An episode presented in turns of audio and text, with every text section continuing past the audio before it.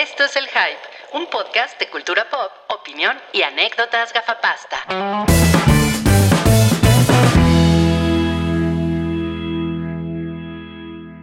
Estamos en vivo en el episodio 336, bloque 1, el hype, el podcast, la leyenda.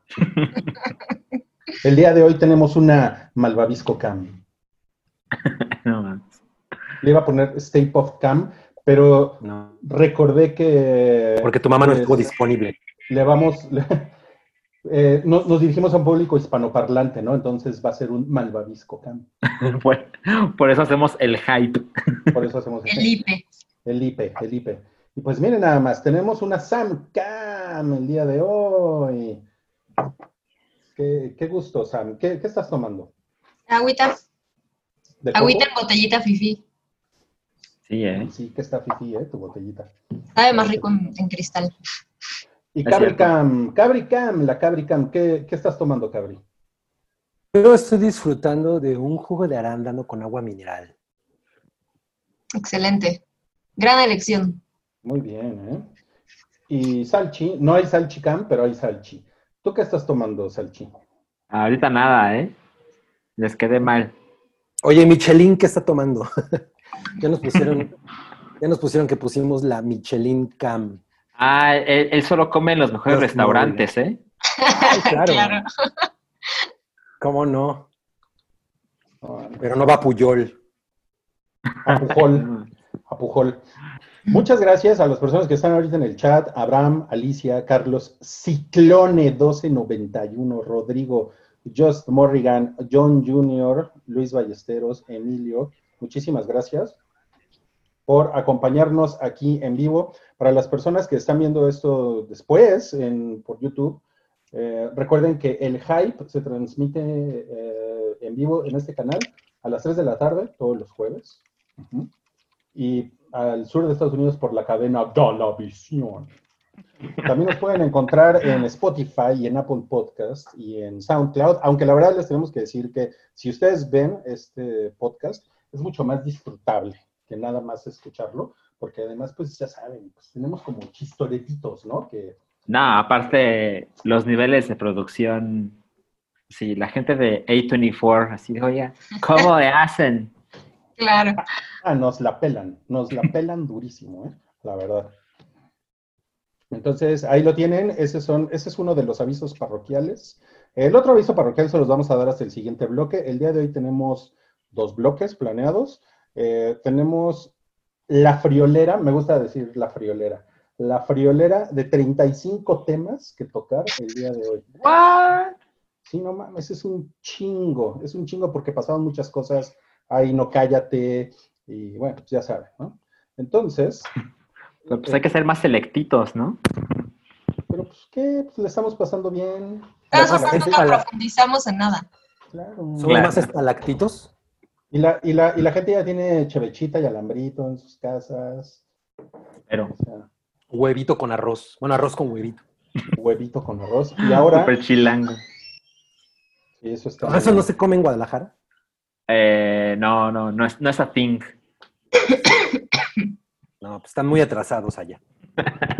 Un poco, ¿eh? Y ahora vamos a comenzar con una sección que inauguramos recientemente y que ha sido del gusto del público. La, tra- Es- la taquilla hidrocálida. ¿Qué, qué hay en el cine en Aguascalientes? La hidrocartelera. La hidrocartelera. Fíjense que también en San Luis Potosí ya hay, ya hay salas de cine abiertas, ¿eh? que baila vallenato. Ok. ¿Ah, sí? Qué envidia.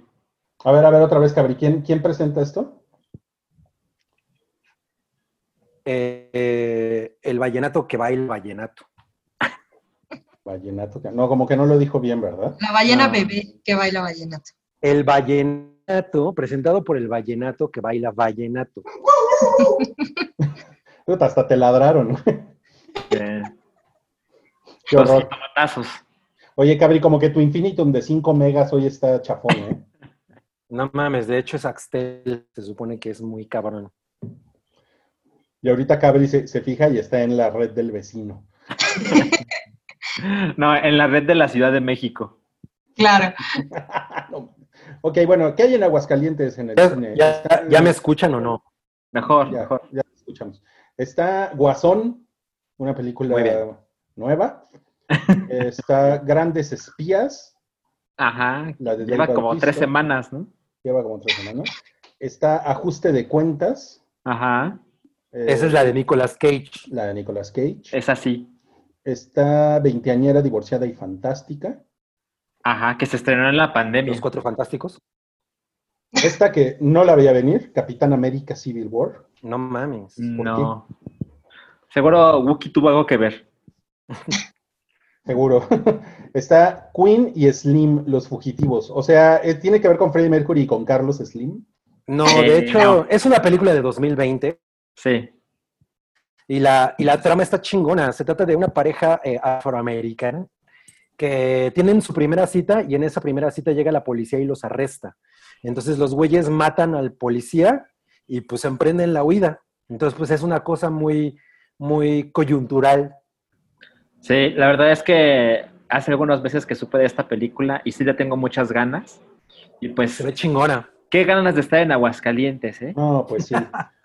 Pues sí, eh, la verdad es que ¿Cuál, sí. cuál quedamos que era el platillo tradicional de Aguascalientes? El- Eh, no supimos. la pepitoria, ¿no? O algo así. Bueno, por cierto, el, esta cartelera es presentada por el vallenato que baila vallenato. Es es la tercera vez que dices eso. Súper orgulloso. Ok. Se estrena Escuela de Miedo, que es, se es una estrena. animación mexicana. Esa es de anima, ¿no? Es animada y es mexicana y es de este año. Eh, en el juego Ok. del asesino también está en Aguascalientes. Ajá. Esa es la de Henry Cavill. Henry Sí. Cavill. Cavill. Manicomio, manicomio del terror. Sin Mm. comentarios. Contra, contra el demonio. Ah, Contra el demonio. Hay una aquí que, que le va a gustar a Cabri porque es- parece que es francesa. En buenas manos. En buenas manos. De esa no vi nada. ¿No? Ok. Hay una que se ve romántica mientras estés conmigo. Y hay un chingo de películas en Aguascalientes. ¿Qué estamos haciendo aquí? no mames, el gran showman. chingona. Esa yo no la vi en el cine. Es El gran, el gran hombre show. ¿Y te gustó, Sam? Sí, sí, está, está linda, pero creo que me hubiera gustado más como la experiencia en cine. Claro. eh, Unidos. Qué bueno. Ajá, buena película. Y Gretel y Hansel. Y Hansel, ¿cómo ven? Para que se lleven su pan de. ¿Cómo se llama? Jengibre. De jengibre, ajá, exacto. Oye, por cierto, nos dice Ricardo Robles que la torta de lechón de la Purísima es la ley en aguas. Ah, Ah, ok. muchas gracias, muchas gracias. Oigan, eh, Luis, Luis Ballesteros, eh, gracias por su aportación en el superchat. Dice, para la red de pelo palsalchi. Ay, no, mames. No, mames, qué. Imagínate. Chingón. Héctor Romero. De, de hecho, este, les quería decir algo. Olvidamos mencionarles que este, este video está powereado por, por un super chat de, de YouTube. Ustedes pueden dar ahí aportaciones, por ejemplo, para la red de pelo de Salchi o para las croquetas de... ¿Cómo, cómo se llaman tus perros, Sam? Lucho y Lola. No mames, ahí está. Están, están en todo. Ellos quisieron decir sus nombres. Exacto, Sí. exacto. Pero creo que Sam no lo sabe pronunciar. No, no me sale. Todavía no hablo muy bien, perro. Y pues Héctor Romero también. Muchísimas gracias, Héctor. Dice mi quincena que agoniza por un saludo de Sam. Híjole, qué pena que está agonizando, pero bueno, gracias. Hola. La, de todos está agonizando, si sirve de consuelo. Sí, Sí, eh. su quincena agoniza como longaniza. Ese, ese estuvo muy bueno, ¿eh? Me gustó. Me gustó. Sí, mejor que el que dijo tres veces. Sí. bueno, y ahora vamos a pasar a los estrenos en, en las plataformas de streaming, pero en especial vamos a hablar de dos cosas. Una es eh, La Jauría, que es el estreno de Prime Video de esta semana, y la serie de Walter Mercado. ¿Es una serie o es no una es una película? serie, es. Te hemos dicho mil veces que es un documental. Es una película. Película documental. Pues aquí me pusieron que es la serie. ¿Quién te No puso? Toby. El idiota de Toby, ¿verdad? Pinche Toby. Ok, bueno, la película, el, el documental de Walter Mercado. Ya lo vio Cabri, ¿verdad? se estrenó ayer y pues está mucho más chingón de lo que lo imaginaba. Eh, Walter Mercado, eh, pues es que no sé si, si tanto para esta generación es como muy relevante, pero creo que es una persona que, todo, que mucha gente sabe quién es. Y en realidad en la época, a mediados de los 90, que es cuando, lo, cuando llegó aquí, ¿no? Eh, a través de Primer Impacto, que yo creía Primer Impacto porque las conductoras estaban bien guapillas. No más, sí. y, y, bueno, Walter Mercado era como esta presencia como, como indescifrable, ¿no? Como, o sea, decías, ¿qué es? Es una señora, es un señor y además tenía esta cosa de que eh, pues era astrólogo, ¿no? Y yo para mí pues todo eso en esa época era una cosa como de pura charlatanería. Yo sé que Rui cree mucho, bueno, le gustan los, ah, los astros. Ah. Eh, pero en, en, retrospectiva, la verdad es que la, el güey es una persona muy interesante para la cultura pop. Además es un símbolo queer muy cabrón. ¿No? O sea, hay mucha gente que incluso lo menciona como tal, porque pues precisamente tenía esta parte como en la que no lo podías definir realmente y eso lo hacía muy atractivo. Y además, por encima de eso, está el hecho de que, de que era latino, ¿no? Entonces, para Estados Unidos es como esta doble capa de minorías que rompió de una manera muy cabrona, porque era una, una cosa muy extraña tenerlo en, en televisión como a las cuatro, cuatro y media de la tarde, la gente, era, la gente le prestaba atención porque era súper magnético. Y por mucho que te cagara o por mucho que tú dijeras, güey, ese charlatán que, pues era imposible dejar de verlo. Entonces, eh, el, el, documental está muy chingón porque fue filmado con el güey en vivo, ¿no? O sea, todavía estaba vivo. Y hubo todo este momento, eh, creo que después de 2006, en el que él como que desapareció. Nadie sabía qué pedo con él.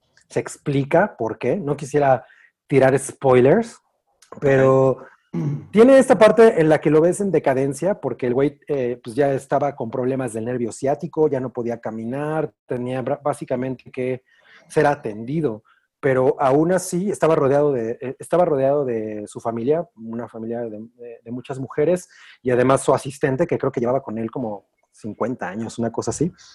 Y él, a pesar de que ya su cuerpo no daba, ¿no? Él seguía entero. Era una persona que pues parecía que, que seguía igual de viva, ¿no? Nada más que pues obviamente ya, ya no reaccionaba, ya no se paraba eh, con la misma velocidad y, y, se cansaba fácilmente.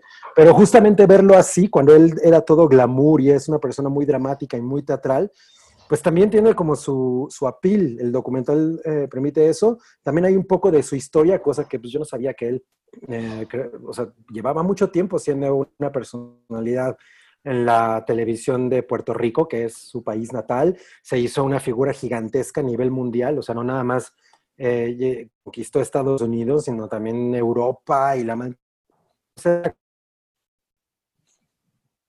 Ok, creo que te fuiste. Eh, Aparte, ¿Has de vuelta otra vez? Ya. ¿Ya, ¿Ya regresé?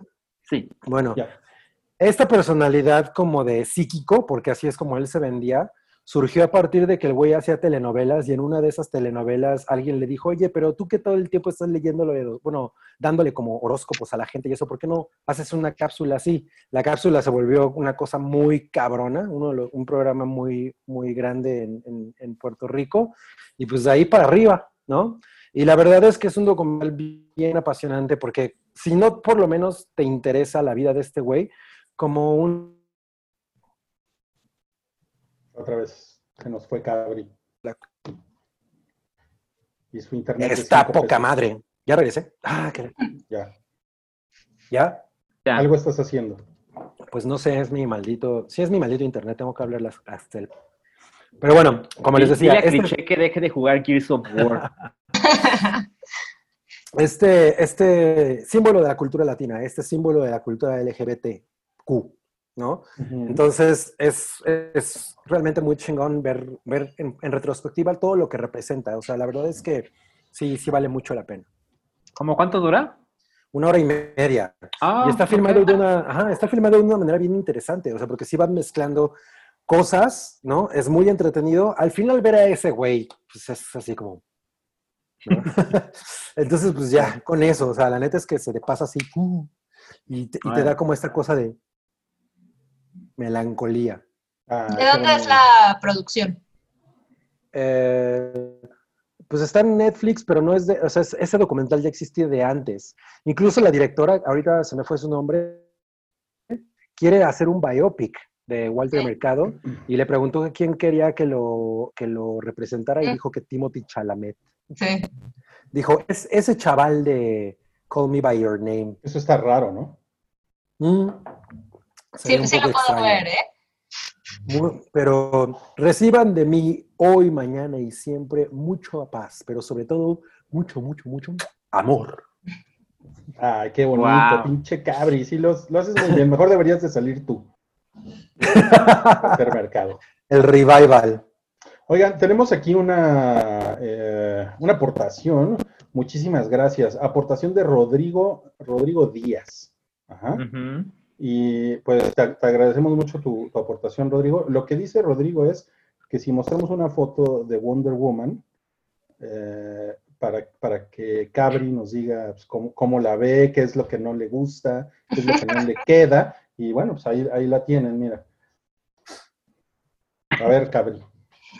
No, pues como yo, yo creo que si no estás notando que hay una gran diferencia entre los muslos, ya es porque estás un poco ciego, ¿no?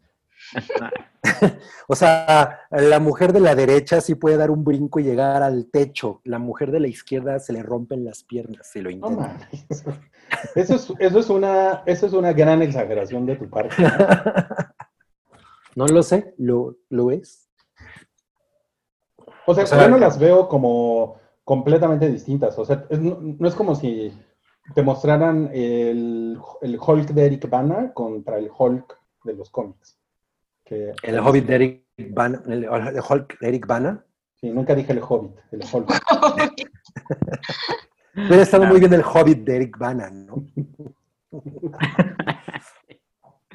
Pues no sé, a mí, la, a mí la de la derecha me parece muy desafiante, la de la izquierda es como una chica que se fue disfrazada de Wonder Woman a Halloween. No mames, No mames, güey, estás cabrón, ¿eh? Mira, jugando, jugando al abogado del Cabri, Ajá. se ve, se ve mucho más, más fuerte la, la de los cómics. O sea, la realidad es que, pero se ve aterrizada a la realidad eh, Gal Gadot. O sea, la otra es que, ¿quién tiene ese cuerpo en la realidad? El del cómic. Pues Claro. es que O Se le marcan que en la armadura los abdominales.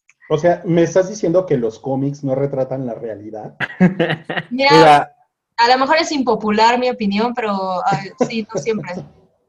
mira, yo, yo, yo dije el otro día que tu enamorada Cassandra Sánchez Navarro tiene, tiene más el cuerpo de Wonder Woman que Gal Gadot.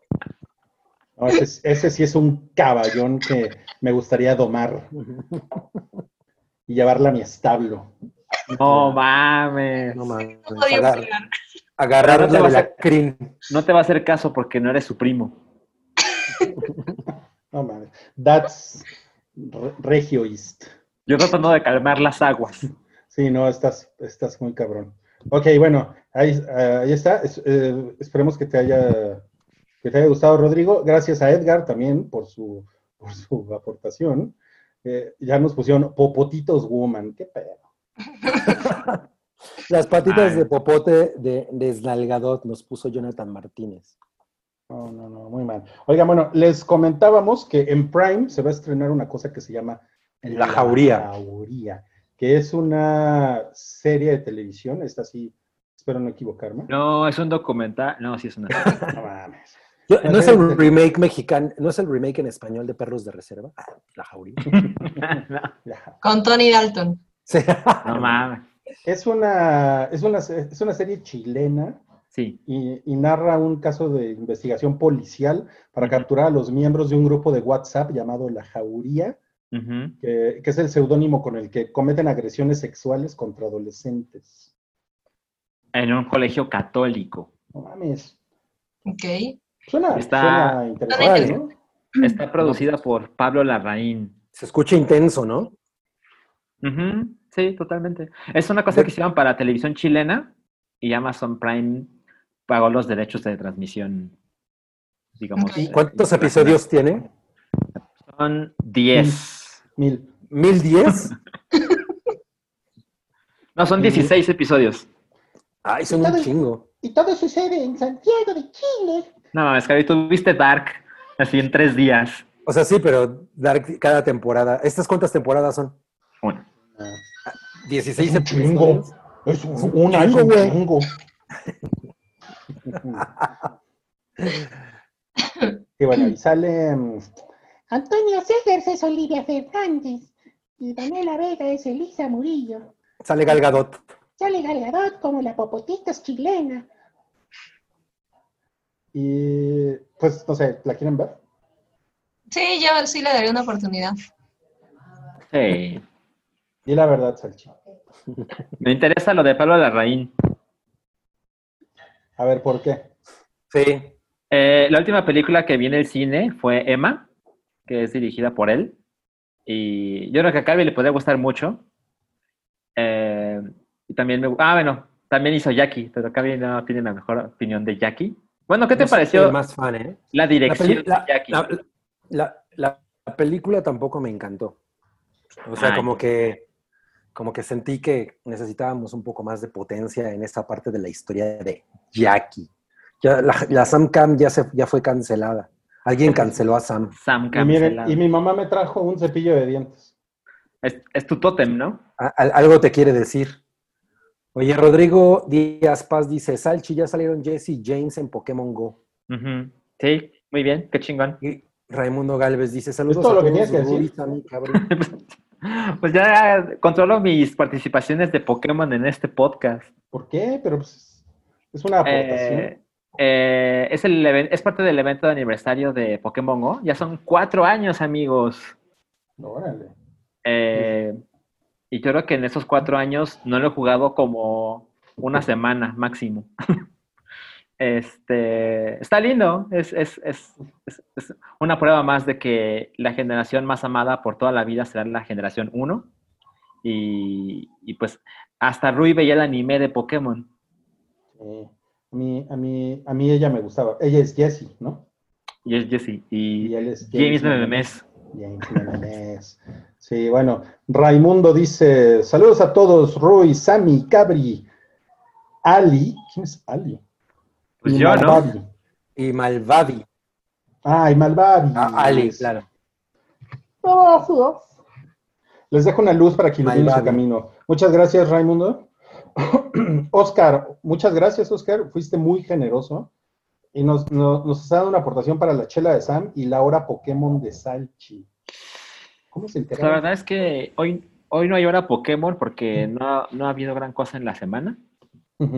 Pero pues, lo, yo creo que lo más ¿Cómo no grande es esto. el anuncio de Ryan Johnson? Ah, me parece una chingadera de nota. El, el comercial de Pokémon Go Fest, que es un suceso que sucede cada año eh, en el juego, donde tienes que pagar para participar. Y aparecen más Pokémon y sobre todo Pokémon especiales para capturar. Sucede en alguna ciudad del planeta, pero con lo que está pasando, decidieron hacerlo virtual este año. Entonces, cualquier persona, si paga, puede participar, no importa dónde esté, y se va a ¿Y poder si no jugar pagan? desde casa. Si no pagas, te vas a ALB. Y el comercial lo dirigió Ryan Johnson.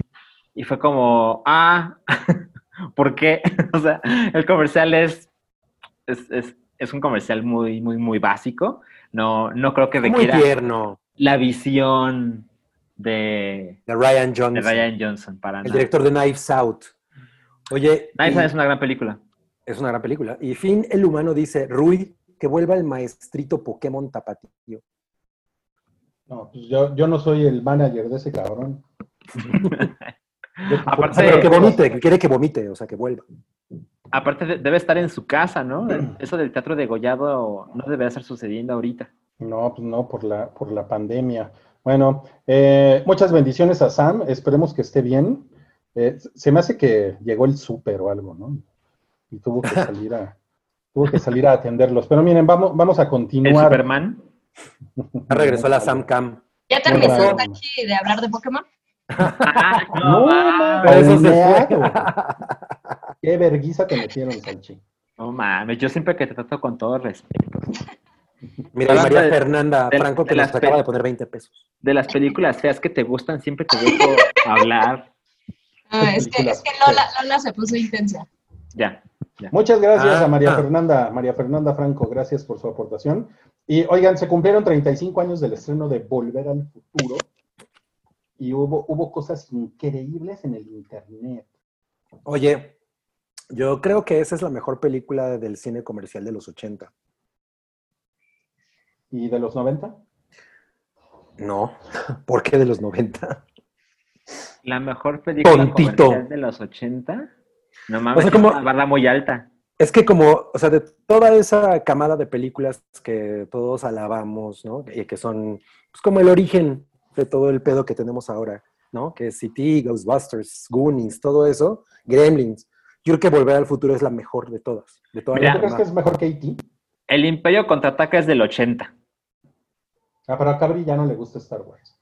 Esa mierda. Ah, sí, el primer contraataque es del 80, pero no, no, no. O sea, yo, E.T. y Los Cazafantasmas son probablemente mis dos películas favoritas de los 80, pero yo sí creo que Volver al Futuro es muy superior. O sea, esta película está muy cabrona. Muy superior Sí a está. E.T., tampoco te la creo que Haití, sí, yo, o sea, yo sí lo creo. Muy superior. Mira, o sea, el, Bueno. el- el niño lo digo choconostle así, Sí. el corazón. O sea, bueno, un poquito superior. tienen algo que decirte. Chingate madre. No, pues, o sea, yo, yo, yo amo E.T. por encima de Volver al Futuro, pero cada vez que veo a Volver al Futuro me doy cuenta de que creo que es una película perfecta. Sí, Está yo la vi hace unos días. ¿Hace dos días? Sí. Ya. Y pues, sí, digo, ah, bueno, no es como que no la vea una vez al mes de todas formas, pero, pero justo pensé, es que es, es muy perfecta. La- ¿Qué pasó, Cabri? fíjate, tenemos esta amiga a la que... ¿Me oyes? Sí. Sí. ¿Me oyen? ¿Me oyes? ¿Me Oye. oyes? Este, tenemos esta amiga a la que le hemos estado poniendo películas que pues no conocía, entre ellas estaba esa, y no mames, se volvió así como, no mames, quiero ver todas las demás en el mismo día, ¿no? Así. que es, un, es muy cabrona esa película, la neta es que sí, Oye, ¿cuántos años tiene tu amiga? Ocho. como 28. Y, y esa amiga, ¿qué película de repente le dices, te puedo poner esta? Y te diga, no, ya la vi. Ah, es como un poco difícil. Ah, o sea, Me- no me- ve nada. Me gusta porque verlo, ajá, esa- eh, o sea, no ha visto un chingo de cosas, entonces me gusta porque como que ver las cosas a través de una persona, pues, ¿no? Que ne- neta está como completamente en blanco en eso es interesante. Ajá, O sea, es tu experimento. es mi experimento justamente. Oye, ¿y, está chida tu amiga? No voy a hablar de eso porque vas a empezar a chingarme. Ajá. Lo va a hacer de todos modos en privado. Exacto. ok, bueno. Se- sí, ¿eh? Ya. ya. Ya tengo tema para cuando acabe el podcast. Eh, se, se murió Ennio Morricone en la semana. Hicimos un mini podcast al respecto. Ah, sí. De hecho, em, eh, si, ustedes están suscritos al podcast de audio en Spotify o en Apple Podcast o nos siguen en SoundCloud, ahí lo pueden encontrar. Pero también lo tenemos en Anchor. Después les vamos a pasar una liga por si se quieren también suscribir por ahí. Es un nuevo producto del Hype, es un podcast de 11 minutos, por eso es I Shall Call You Mini Hype. Oye, pues yo, y me encanta cómo se va. Sí, dice, Eh, "Váyanse a la verga". Eh, váyanse a la verga. Eh, bueno, yo les contaba que estuvo muy cagado que la noche anterior, o sea, a las 12 de la noche, mi esposa y yo tenemos como esta cosa de que de pronto nos gusta mucho volver a ver Eras una vez del oe- en el oeste y cosas así, intensear pedísimos. Y la noche anterior a la muerte de Morricone, justamente estábamos viendo todas las escenas que más nos gustan porque además están ambientadas con la música de Morricone, ¿no? Nos fuimos a la cama como a las, como a la una y media, así bien pedos y terminando de ver eso. Y al día siguiente una amiga nos mandó el mensaje de, oye, se murió Ennio Morricone. Ujú. Y fue así como, ok, creo, como, creo que lo despedimos con... Como se debe. respeto. Pero bueno, si quieren debe. escuchar más, más anécdotas de Cabri, eh, búsquense el primer mini hype que está ahí en el, en el feed de, de Spotify. Es- es- creo que es donde más fácil lo pueden encontrar. Muchas gracias a Osby Jacob, o será Osby Jacob, no sé. Gracias por tu aportación. Estás de huevos. Muchas gracias. Jorge Jacinto también nos dice, ¿ya vieron Dispatches from Elsewhere en Amazon? No. No, en Amazon. No, Yo la vi en Amazon, no en Amazon. No, ¿eh? No, no, no, la verdad no. Eh, Raimundo Raimundo. Galvez. Volver al futuro sigue estando buena hoy en día. Así es. sí, sí. Pues, muchas películas, bueno, muchas películas de los 80 siguen soportando el, la prueba del tiempo. Definitivamente. Ok. ah, bueno, eh, tenemos aquí un- algunos datos interesantes eh, que tienen que ver con el regreso a, a los cines durante esta pandemia, pues porque no sé si ustedes se, se hayan enterado, pero pues mucha gente no está como, como, muy, como muy contenta con la, con la idea de, de- de regresar a las salas, pues porque les da, en, en términos científicos, les da culo. les da culo Ajá. regresar a las salas de cine. Y ya me dio feo mi mamá. Y por ahí The Hollywood Reporter hizo una, una encuesta. Y miren, creo que en lo que, en lo que ustedes deben de fijarse en esta, en esta encuesta es que de las, las personas que les preguntaron qué tan probable es que, re- es que regreses a ver una película en cines, solamente el 7% eh, respondió que sí es muy probable que regresen inmediatamente. Órale. Es Oye, pero muy bajo. Es que sí está cabrón, ¿no? O sea, sí, sí, es- sí es una cosa difícil. Me no- parece, perdón, me parece muy curioso que con la forma en que se han comportado en cualquier otro aspecto los gringos para la reactivación de sus actividades, en este sí como que les dé miedo, ¿no? Claro, o sea, vemos tantas imágenes de gente que no quiere usar una máscara para entrar al Target Exacto. y de repente, oye, ¿quieres ir al cine? Y te dicen, no, no, no, ¿qué te No, pasa? qué miedo. No, ¿Cómo crees? Bueno, pero, eh, o sea, sí, sí hay una parte que yo vería un poco justificada, que es, o sea, en una sala de cine pasas, por lo menos pasas dos horas, por lo menos, encerrado. Sí, sí. Y eso, o sea, la verdad es que puedes ir al Target y salir en 10 minutos, ¿no? Incluso, incluso toda la bola de idiotas que, que se metieron en una piscina en el 4 de julio, eh, pues bueno, pues idiotas, pero están, están en exteriores, ¿no? Así es. Sí, es cierto. Justo estaba hace algunos días viendo como qué tan, qué tan riesgoso es ir al cine y decía que era como 70% riesgoso. Evidentemente no conozco los parámetros de qué es cero y qué es 100, pero, pero era como de las actividades más peligrosas eh, en este momento, porque justo es lo que dices, el lugar está encerrado, el área se está reciclando, hay muchas personas a la vez. Sí, o sea, la, la sensación es como diferente, ¿no? Es como estoy en un, en- estoy en una lata de atún en la que me puede infectar cualquier persona que esté aquí. En la que me puede infectar un atún. Oye, Y, y- y- y en, la, y en la pregunta de, en, eh, ¿en algún momento de 2020 regresarías a los cines? Eh, el, solamente el 37% de los encuestados, pues, más bien el 37% de los encuestados dijo que era muy poco probable que regresara al cine en 2020. Es eso no, esto gente. no le gusta a Christopher Nolan. Christopher Nolan es... No. Sí, es, un, es un problema muy grande porque se supone que Tenet se va a estrenar cuando estén disponibles el 80% de los cines globales. Pero pues si llega a suceder esa cifra en, en un momento en que a Tenet le favorece, ok, pero ¿cuánta gente va a ir? Claro. Van a tener que guardarla, ¿no? No, estás cabrón, cabrí. Rodrigo Díaz dice, estoy suscrito al Hype Paquetaxo y vale cada peso. No, no, no. A huevo. Huevo. Gracias, gracias, Rodrigo. César, me suspendieron permanentemente mi Twitter, pero los trato de seguir por otros medios. Pues, ¿qué andabas haciendo, César? Ándale, andabas de trollcito de la 4T. Seguro, seguro es por tener ese avatar tan culero de Shrek. Wow. Eh, María Fernanda Franco dice, es, creo que es la segunda aportación de María Fernanda hoy. Muchas gracias. Hoy es cumpleaños de mi novio Ray. ¿Pueden enviarle una felicitación? Sí, Felicidades. felicidades. Muchas felicidades, Ray. Felicidades. Un, un abrazo de sana distancia.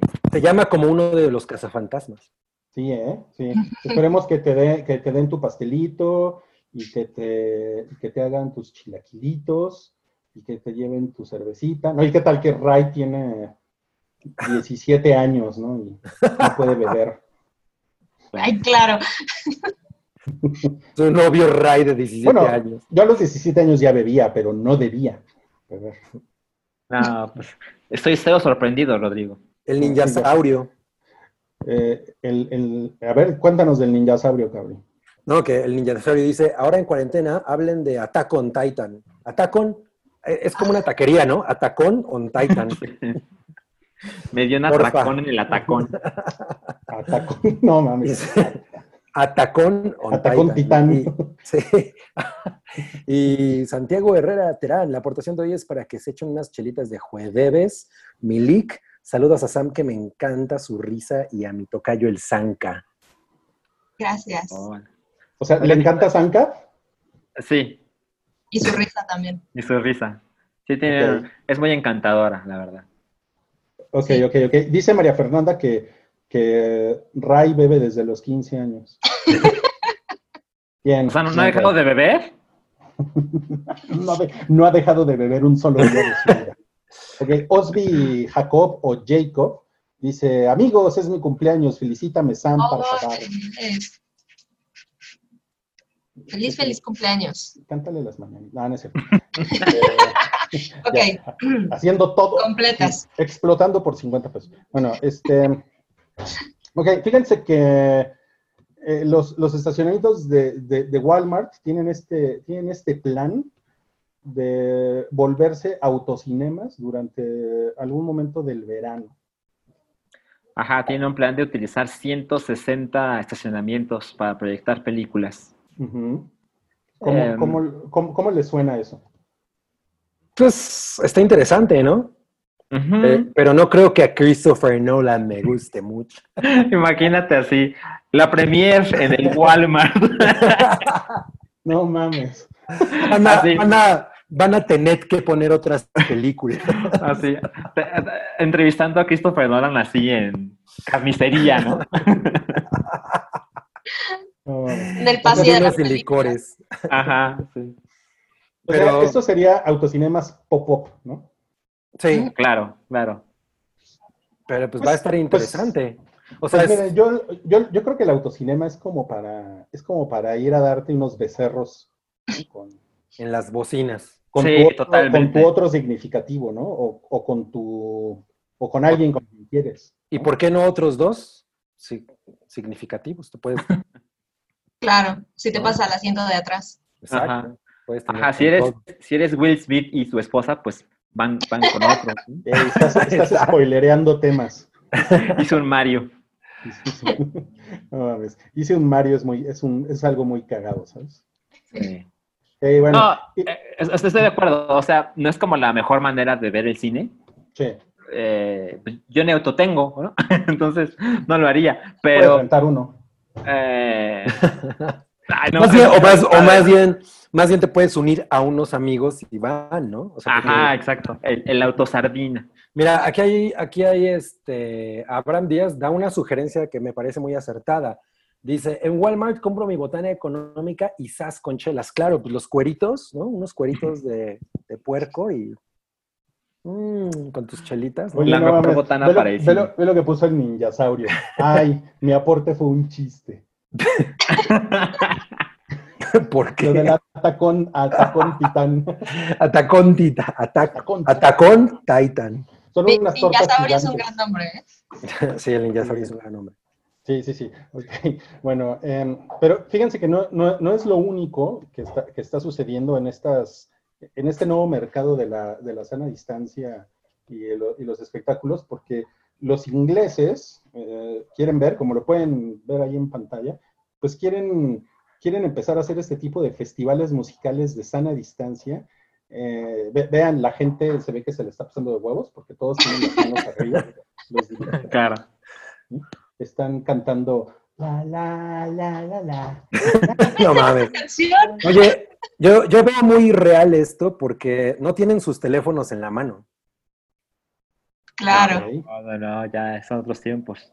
Sí, no, no, no. Están. Life is life. Y Mira, tienen si- una Si los festivales fueran así, yo iría a más festivales. Sí, claro. Yo creo, yo creo que yo también, pero seguramente los precios aumentarían. ¿no? Y no, Claro. Sí. O sea, ¿cuánto cuesta el pase de dos días del Corona Capital? Ah, como... Como, como dos mil, tres mil pesos, dependiendo de la fase. ¿Como dos quinientos? Yo creo que 2.500 es un precio ahí medio. Exacto. Bueno, este con 10 veces menos gente te costaría 25 mil pesos. Ay, no, mames. no, no, no. Eh, Te cuesta 4.000, pero tienes que comprar 70 cervezas. ah, pues yo sí las compro, ¿eh? sí, seguramente. Y unos cueritos. Y además tienes que ir con chavas en falda. ¿Ya vieron que tienen falda los dibujitos? Sí, Sí. sí, sí. ¿Quién va de falda a un festival? Es un poco impráctico, Ah, mucha hay gente. que lo hace, claro. Vestido. Hay gente que va en penacho. Ajá. La gente que va de Midsommar Ay, pues mejor que se vayan entonces al autocinema de Walmart. a hacer las dos cosas. Que ahí Eso se no. presente Blackpink. Ok. eh, Bill, eh, Bill Pullman, eh, seguimos con la información en el hype. O, com- o como diría Aristegui, las informaciones. Eh, Qué Las grosero. informaciones. Ay, cabrón. Eh, pues fíjense que Bill Pullman dio, dio un mensaje muy, muy bonito del, del 4 de julio, porque pues ustedes saben que Bill Pullman es, pues, es el, eh, el expresidente más querido de Estados Unidos. El mejor presidente que ha tenido Estados Unidos. Sí, sí. Y, y, pues básicamente lo que dice Bill Pullman es que, que se pongan, miren, ahí está Bill Pullman. Ujú. Ay, mi viejito Bill Pullman. Eh, pues que se pongan la, el cubrebocas, ¿no? Le dice. Ajá, pónganse el cubrebocas y así celebren el Día de la Independencia. Porque Él le pues, dice que es la, la máscara de la libertad, porque usarla nos acerca a la libertad de haber superado la pandemia. No, pues. Oye, pero aquí, aquí se ve bien Bill Pullman porque en la, en la, en la otra Independence Day se veía como todo, ¿no? Como raro. Yo no la vi. Independence Day Resurgencia. ¿No la viste, Sam? No, La qué bueno. segunda no. Qué No, bueno, es terrible, todo es terrible. dijo que no. No, no, no, sí, evítala, a toda costa. Evítala como si fuera disco de Arjona. Y el Y próximo episodio. las malas películas. Sí. Ajá.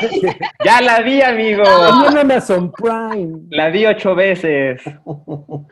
La vi sentado en un atacón titán. es muy posible, ¿eh?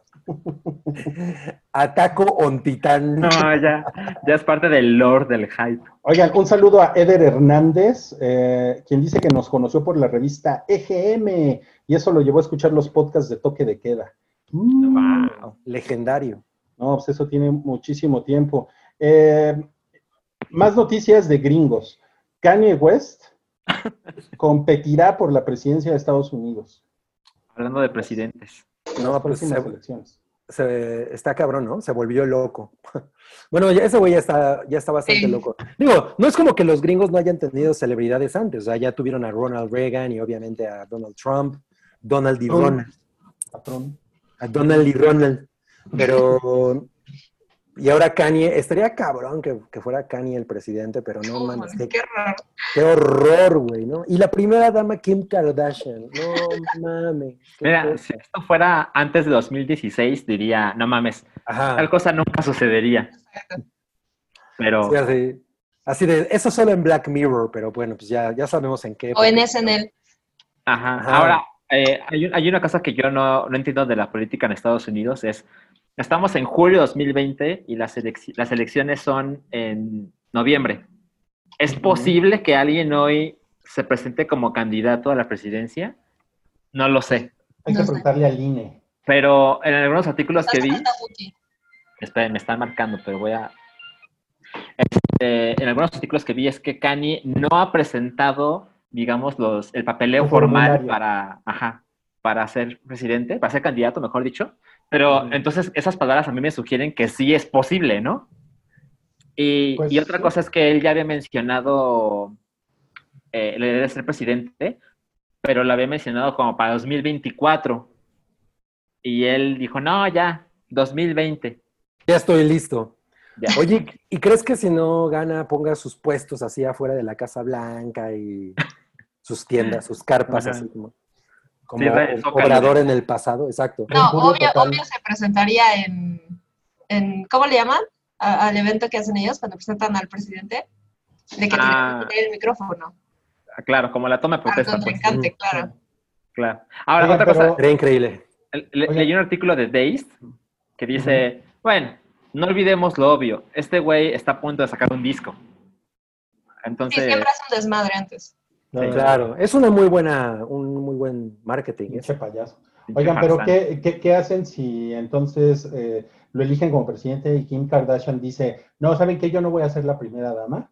A la verga con eso, a mí eso no me interesa. Y después hay niños sin medicinas, eh, niños con cáncer sin medicinas, y entonces Kim Kardashian Y- dice, pues usted qué, me viste cara de doctor o qué pendejo. Y, y Kanye West viaja con Geraldine Ponce, ¿no? A- No mames, viaja con Taylor Swift. Mira, yo sí quisiera ver A la México. foto de Kanye y AMLO. estaría jefe. No, lo que estaría cabrón sería que fueran Kanye y, y Cuau, los presidentes. claro, claro. Sí, nada más. No mames, ahí sí ya es. Se acaba el universo. Mucha risa, pero cuando estemos cerca de ese escenario, Ajá. Vamos a estar. Ok, oigan, bueno, la actriz de doblaje que le dio vida a Abby, la de The Last of Us, eh, recibió amenazas de muerte Ajá. Eh, hay que aclarar de gente pendeja. de gente. gente pendeja. Sí. O sea, no Eh, son, no son listos los que le amenazaron de muerte. no, no, Apostaría todo a que no. Mira, este, como que hablar, hablar de qué hace este personaje en The Last of Us es spoiler, pero, o sea, a las primeras horas aparece ahí eh, su participación, pero, pero profundizar en ella, eh, prefiero no hacer. Todavía no, todavía no se puede hablar con spoilers. Pues yo creo que no. El, el señor Rodrigo Choconostle ahí, ahí la lleva, ¿no? Pero bueno, este. pero es- es- o Mira, sea, voy, voy por una cerveza en lo, en lo que despotricas. No, pero no sé si la gente está lista. No, yo no creo. No, yo creo que no. Bueno, el punto, o sea, podemos decir esta parte sin, sin meternos en problemas. Y es que, o sea, ella no escribió el personaje, ¿no? No, no es como que los escritores sí deban ser amenazados de muerte, pero, No. pero pues ella solo dio la voz y, y que la gente busque sus redes sociales y le diga, algunos pantallazos que ella publicó era de, espero que tu familia tenga cáncer y el día que, espero que tengas un hijo para cuchillarlo, Sí, no, no, muy, muy cabrón. muy, muy, muy terrible. Y pues, pues imagínense la, la- la lo estúpido que tienes que ser para... Para o- mandar en- ese clase de es- mensajes. es- es otro episodio de La democracia es una muy mala idea. sí, claro. Pues, el anonimato en internet, ¿no? Tiene sus Ade- bueno, además, por supuesto, pero pues no mames, esa gente, qué horror. O sea, de- no, no comprender que, número uno, independientemente de cuál sea su trabajo, ¿no? O sea, aunque ella fuera la persona tal cual que interpreta al Claro, personaje, claro.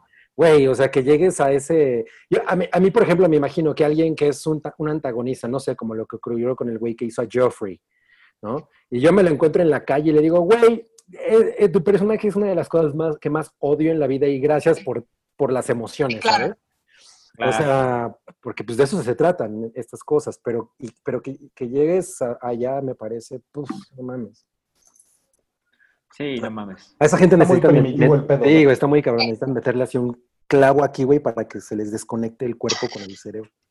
A mí, a mí lo que me preocupa, o sea, me parece muy cañón que es tratando de, de- de pensar en qué tipo de personas hacen es- estas cosas. Digo, bueno, pues a lo mejor están muy chicos, ¿no? Pero es igual de preocupante pensar que un adulto o un chavito de 10 a 15 años se atreva a hacer eso.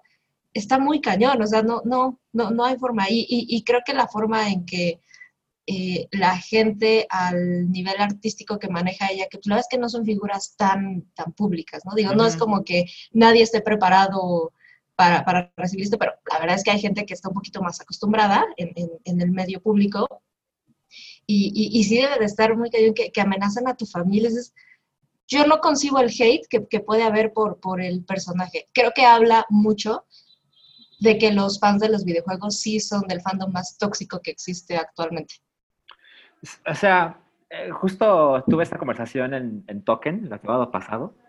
Y pues sí, la verdad es que ah, no debemos olvidar que esas cosas pasan en todos los fandoms, ¿no? Eh, recordé cuando este jugador colombiano en el Mundial del 94 cometió un autogol que eliminó a Colombia del Mundial y regresando a Colombia le tiraron ¿No? unos tiros. Sí. Eh, sí, la verdad es que sí, sí pasa en todos lados. Yo estoy bastante familiarizado con que pasen esta clase de cosas. Pues, o sea, los incels no son una cosa gratuita, ¿no? Es, es una cosa Claro. que, que está muy, muy basada en gente que tiene esta clase de intereses, también tiene esta clase de edad y sobre todo tiene este bajísimo nivel de madurez. Sí, Y sí. sí es preocupante, nunca sabes cuando una amenaza es, ay, es un tweet de un güey así que vive en otro continente y no va a pasar nada, o cuando es el vecino. Sí. Eh, y y el, o sea, lo preocupante es que aunque sean amenazas vacías, ¿qué mierda tienes en la cabeza para, para hacer eso, no? Sí, para qué, qué hueva, qué hueva de gente. Oye, y Ángel Esteban Medina Granados dice, gracias por las horas de amena charla. No, pues muchas gracias a ti por la, por la aportación, Ángel. Ok, ok, gracias, gracias. Ya lo dijimos. Sí. Eh, pues Salchi ya terminó The Last of Us.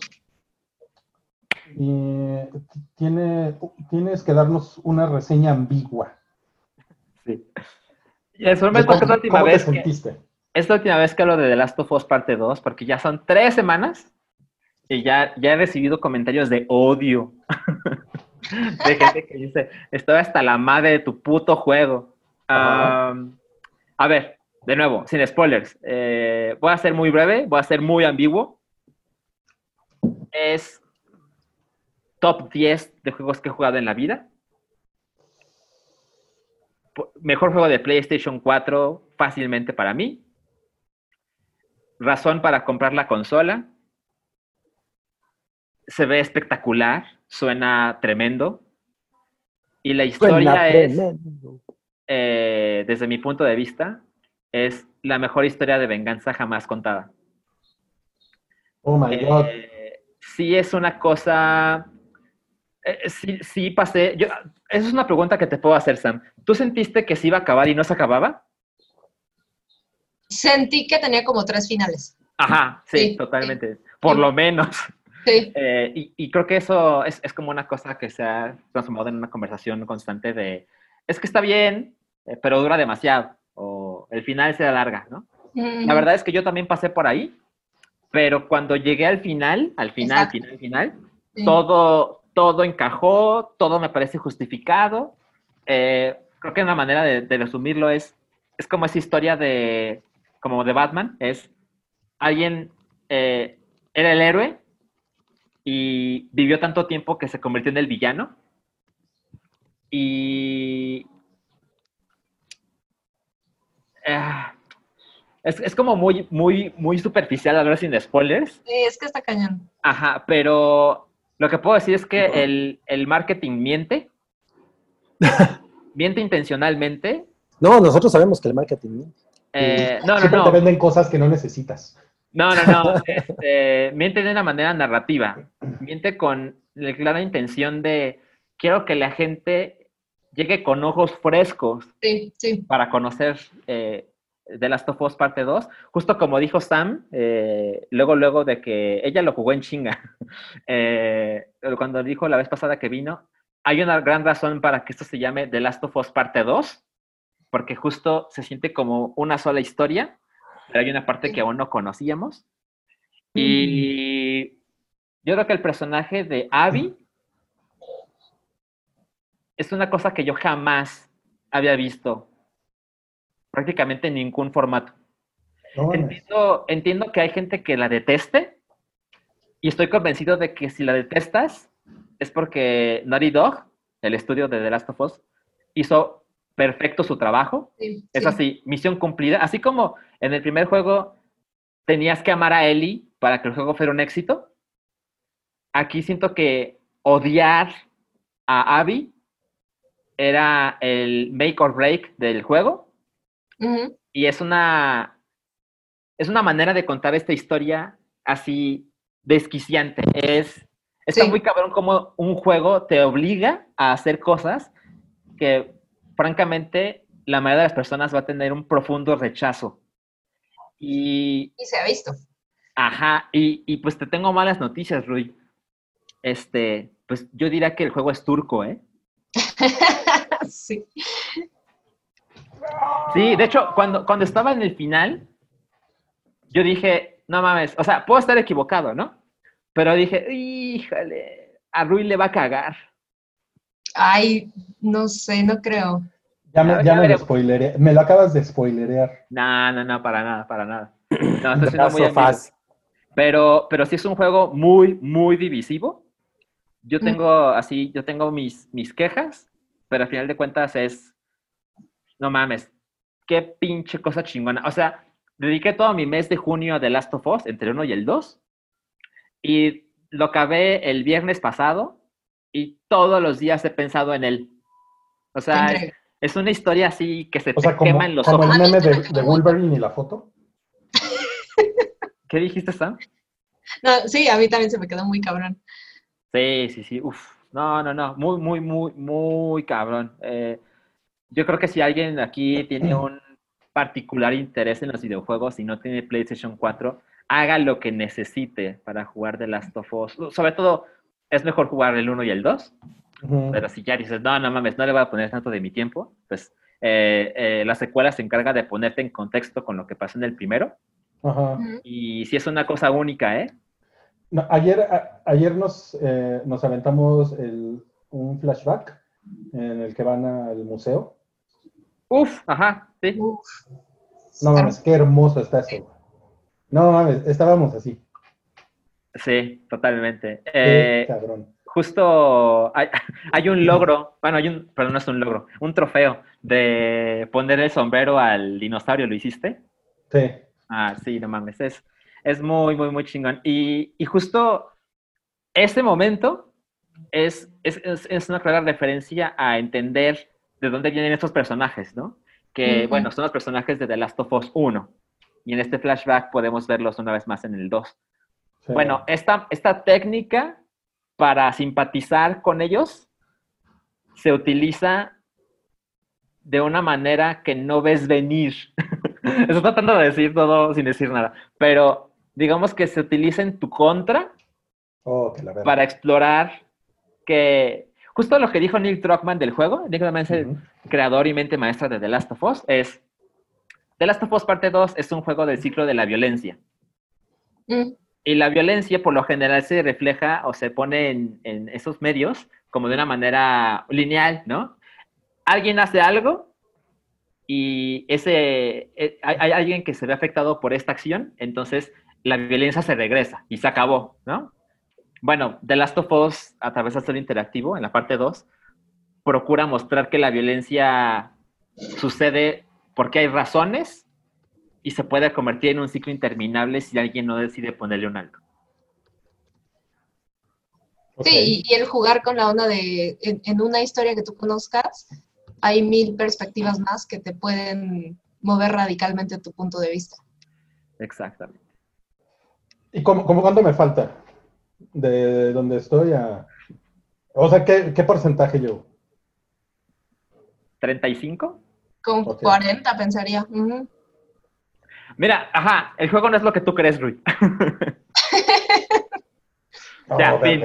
Qué chingón, Ajá. qué chingón. Eh, Fátima Loaiza dice, ya con spoilers, me desvelé mucho para acabarlo y escuchar tu reseña, pero está cabrón porque también en el chat hay, hay personas que están poniendo que apenas lo están empezando, entonces pues ahí sí. no. Miren, yo, yo, por ejemplo, nunca, nunca he dicho públicamente el final de The Last of Us 1. O sea, me parece una cosa sagrada de, a ver, a ver, si no estoy en un lugar donde estoy completamente seguro de que la gente sabe de qué estoy hablando, entonces no se lo voy a arruinar a nadie. Ah, pues así me siento con como el 70% de The Last of Us parte 2, así que, eh, o sea, como que tendría que hacerlo en, en un contenido completamente destinado a, esto es nuestros, nuestros comentarios con spoilers, no lo veas a menos que ya Claro, lo claro. terminaste, y de otro modo, no, no, no, no Sí, me es, ¿Eh? es como una reseña promedio de Wookiee, ¿no? Es como una reseña promedio de Wookiee. Claro, Salchi el tibio. que está No bueno. ¿no? Es- Está bien, exacto. es- No, o sea, no está bien, tibio. pero bueno, pero, ¿cuál pero se está conteniendo. Sal, sal, Salchi el tibio se está No, conteniendo. por eso. Eh, Luis, Luis C. Pérez, gracias. Eh, supongo que nos estás viendo desde Colombia, Luis. Dice, estoy 100% de acuerdo con los comentarios de Salchi acerca de The Last of Us Parte 2. Gran juego y la historia genial. Muy bien, muy bien. Ah, ¿Qué más? Hasta ahí llegamos con The Last of Us, ¿verdad? Pues es que sin spoilers. Ajá. Ok, ok, ok, ok. Sin spoilers. Will Smith y Jada Pinkett, este, es- este es- esto no tiene nada que ver con The Last of Us, tienen una relación abierta. O sea, dice, Eh. dice, dice alguien más, no ellos. A ninguno de ellos dos ha dicho algo, ¿no? Bueno, e- No. eso e- es, como el rumor, ¿no? Pues sí, pero pues si resulta que sí, pues qué chingón, ¿no? O sea, claro, pues, o sea, pues cada quien decide, pero, a ver, es que nadie quiso decir el chisme. Lo que Sí. pasa es que hay un güey, que la verdad es que yo no conocía, pero se llama... ¿Cómo se llama este señor? August Alsina. Ese güey. Dijo que él tuvo un romance con Jada. Y la gente así de. "¡Ah! pero es una mujer casada. Ah, pero además ellos son como la, una de las parejas de oro de Hollywood, ¿no? Ajá, exacto, exacto. Y así de, pero es una mujer casada. Y él dijo, no, no, no, no se me preocupen. Le pedí permiso al esposo, o sea, ustedes tranquilos. Y la gente así de, ¿what? Y eh, pues ella ya ella dio un comunicado donde dice que tal cosa es falsa. Eh, pero este señor dice que, o sea, lo dice como con toda calma y dice, no, es completamente verdad. El, el hijo de ellos me- nos presentó Jaden Smith, eh, lo cual es una cosa pues ahí peculiar, ¿no? Si eres un güey y le presentas a tu mamá, el, tu amigo. fue el necte. y madres, ajá, exacto. Eh, por supuesto, yo soy de la idea de, bueno, pues si ellos deciden que su relación sea como ellos se les pegue la gana, pues cuál es el problema. Pero sí tiene esta particularidad donde alguien filtra esta información de que es una relación abierta. No lo dicen ellos, Sí, ah, claro. exacto. y aparentemente, bueno, no aparentemente, lo que dice este mismo señor es que esa relación ya terminó y que fue increíblemente doloroso para él y que solo tiene cosas buenas que decir de la familia Smith. Ay, bueno, eso está No, bien. pues muy bien. Me gustan los, los por- finales felices de los chismes. Bien Eh, por Will y por Jada, pero que ahora ya Will Smith haga una película buena. ¿no? Sí. Eso es lo que realmente Importa. importa. Bueno, eh, va a haber una serie de El Día de la Marmota, también conocida como Hechizo de Tiempo. Pues haces un episodio nada más, ¿no? Ah, no, es- no mames, estaría muy cabrón. Así, dice Netflix que tiene tres episodios, ¿no? Pero los 13 son el mismo. No mames. Sería un gran troleo. ¿Les Oye, pero bueno, no?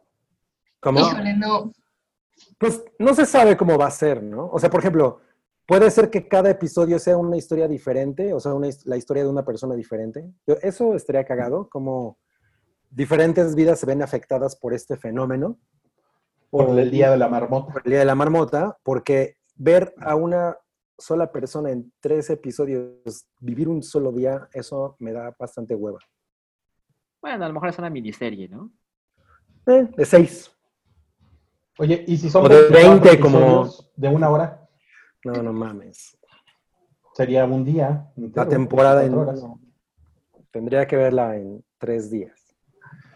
Pues no Bien. sé, ahí esperemos, o sea, es una muy buena idea la idea del Día de la Marmota, ¿no? De Groundhog Day, es muy chingona. Eh, no sé si funcione en un serial. Además, todavía no hay como datos de escritores, nada, ¿no?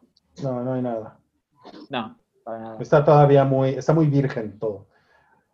Um, Brie Larson no fue rey, ni reina, no, ni Katniss, ni Sarah Connor.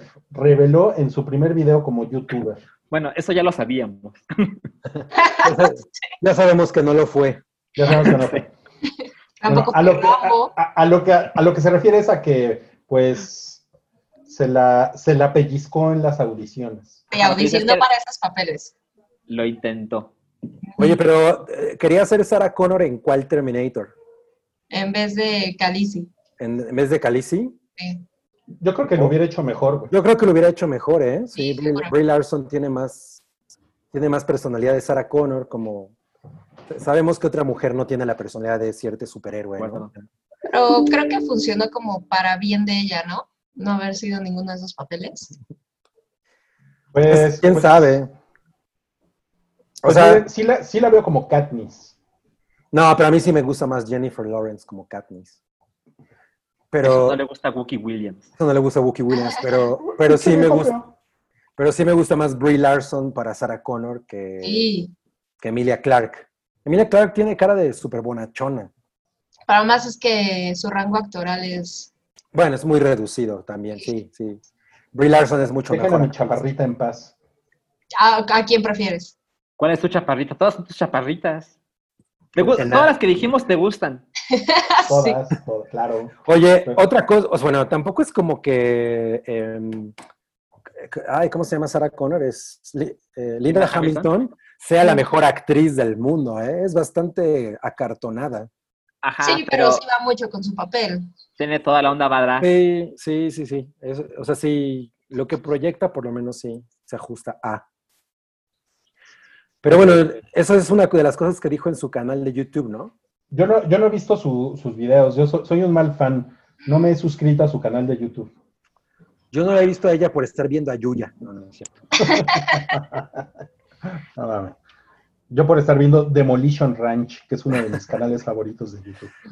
Yo, por estar yendo a Attack on Titan. Ataco on Titan. Atacón Titán. Ataco on Titan. Ataco on Titan. Bueno, eh, Hamilton, que por cierto, Salchi eh, en el próximo bloque nos va a platicar de Hamilton, pero esto es que Hamilton pues salió en Disney Plus y un chingo de gente la descargó este fin de semana. Ujú. O sea, el- las descargas aumentaron 70% por encima de lo normal, ¿no? 75%. Aument- eh, Se descargó como 266 mil veces durante ese fin de semana, Verga. el fin de semana pasado, lo cual representa, justo como dice Cabri, 72% más que los otros, los cuatro anteriores viernes a domingo. ¿Me explico? Sí. Ajá. Entonces es como una clara muestra de, o sea, Disney interpreta como, claro, la gente quería ver Hamilton en Disney Plus. Y, y pues eh, ya la vi y les platico en el próximo bloque qué tal. Oye, que por ciento, oye, que por ciento, Lin Manuel Miranda sale en el documental de Walter Mercado. Eh, sí, justo estaba viendo que es productor ejecutivo. Ajá. Y lo conoce en persona y, y casi llora. Ahora ya tengo más ganas de verlo. Oye, Sam, hazte mi amigo en Facebook, ¿no? Oye, un par- request. que diga lo que, que, Sam lo que dijo del marinerito cuando estábamos off camera. No ver, dije nada, compruébamelo. Yo no dije nada. Oye, No dice Luis Ballesteros que respecto a lo de Groundhog Day, que ya existe Russian Doll. Eso es cierto. Que la Sí, serie se trata sobre Sí, lo pero, mismo. pero pues es más densita, ¿no? Se pensaría que una serie de Groundhog Day es, tendría que ser una comedia Ajá. en, en el mismo Romanticona. espíritu de la primera. Sí. Oigan, y ya nos vamos a despedir de este bloque, pero antes Cabri nos va a platicar de algo que vio que se llama Homemade. Ah, Homemade, que es, es un, pues es una antología de cortos, ¿no? De cortitos, eh, que pues todos están dirigidos por cineastas o, o gente que tiene que ver con la industria, entre ellos están Maggie Gyllenhaal y Kristen Stewart. Eh, y, y es como el- la, la médula de toda la serie es pues el confinamiento, ¿no? Este momento, Ujú. como, como estas personas, estos directores interpretan eh, o, o utilizan el confinamiento para contar una historia. Creo que tiene como 17 cortitos, homemade, y la verdad es que la mayoría son muy malos, pero hay por lo menos como unos siete que están poca madre, ¿no? Especialmente los primeros cuatro. El primero es de Lach Lee, que es este director de, de Los Miserables, esta película francesa que salió hace poco. Mm, ¿no? Eh, y, por- y también, por ejemplo, está el- una de la directora de Bendit Like Beckham, que no me acuerdo cómo se llama ella. Eh, que es una directora eh, británica. Ese está muy chingón porque es sobre su familia Eh, hay uno que me gustó mucho sobre un viejito que le está hablando desde el, pues desde el, como el asilo, a todas las mujeres con las que anduvo en su vida. Ese, ese tiene un giro muy chingón, pero todo tiene que ver con, justamente con el con- confinamiento. Y yo creo que el- la idea es muy buena, pero desgraciadamente no todos los cortos valen la pena. Hay muchos que, o sea, los primeros cuatro están muy bien y, en- y conforme empieza a avanzar más, como que dices, ay, güey, esto se está poniendo muy pesado. Incluso el de Maggie Gyllenhaal me, me pareció bastante pesado, el de Kristen Stewart es terrible. Pero pesado en qué sentido? ¿no? Eh, eh, eh, pues es de estas cosas que son como muy artsy, ¿no? Ok. Pero artsy mal ejecutado. Es a lo que Ruiz se referiría con cine turco. Tus mamadas de cine turco. Pero el, justamente el- es una producción de Paolo Sorrentino, Órale. ¿no? Y, y entonces, bueno, pues uno pensaría que toda la antología está chingona, y no, la verdad es que, que sí resultan algunos bastante pesados. Yo recomendaría los primeros cuatro y los últimos tres. El último está narrado por Kate Blanchett y está bastante bonito, O sea, pero sí hay como esta cosa de, bueno, ¿qué dice sobre nosotros el encierro? ¿Cómo nos hemos adaptado a él? ¿Qué, qué dice sobre nuestras relaciones? ¿Cómo han cambiado nuestras relaciones? Hay uno muy bueno de Rachel Morrison en la que hace como una carta a su hijo en la que le dice, yo no quiero que recuerdes esto como estuve encerrado durante, todo este tiempo, sino quiero que en el futuro tú lo recuerdes como un muy buen momento de tu vida. Es a mí no mames, me rompió el corazón porque tiene un giro muy chingón. Eh, entonces, o sea, siento que hay cosas ahí muy, muy chidas en las que uno se puede identificar, pero desgraciadamente la mayoría son como cine turco malo. Ok. Preguntan dónde lo podemos ver. Es de Netflix, lo produce Netflix. Homemade se llama. El mexicano no está nada chingón. Nada. Pero bueno, ahí, ahí está. Con eso hemos llegado al final del bloque 1, amigos. Muchísimas gracias a todas las personas que nos acompañaron eh, en vivo durante esta hora y 11 minutos de transmisión del primer bloque. Denos cinco minutos en lo que nos empinamos las pestañas y regresamos con el streaming del bloque 2. ¿Sale? Adiós. Esto es El Hype, un podcast de cultura pop, opinión y anécdotas gafapasta. ¿Cómo estás, Salchi? ¿Cómo están? ustedes? Bien, bien. Ya estamos en vivo, amigos. Ya estamos en vivo. Hola, Hola. Jorge, César, Edgar, Iker, Alma, Danielo, Ed- eh, Edgar otra vez, eh, Edwin, Macho. ¿Quién es Macho? Macho Cabrío. El mismo macho. Oye, Es estoy ambientando este podcast con una deliciosa vela de whisky y tabaco. Ah, qué increíble. Oigan, eh, hay que comprar la vela eh, olor vaginal de Gwyneth Paltrow. Es algo que se viene Es- platicando desde hace es- mucho. Es la vela puerca. Pero lo digo en serio. Lo me hace con el. Patreon. ¿Ya Pero hay otra vez? Ajá, Ah, no exacto, sé. ¿ya hay?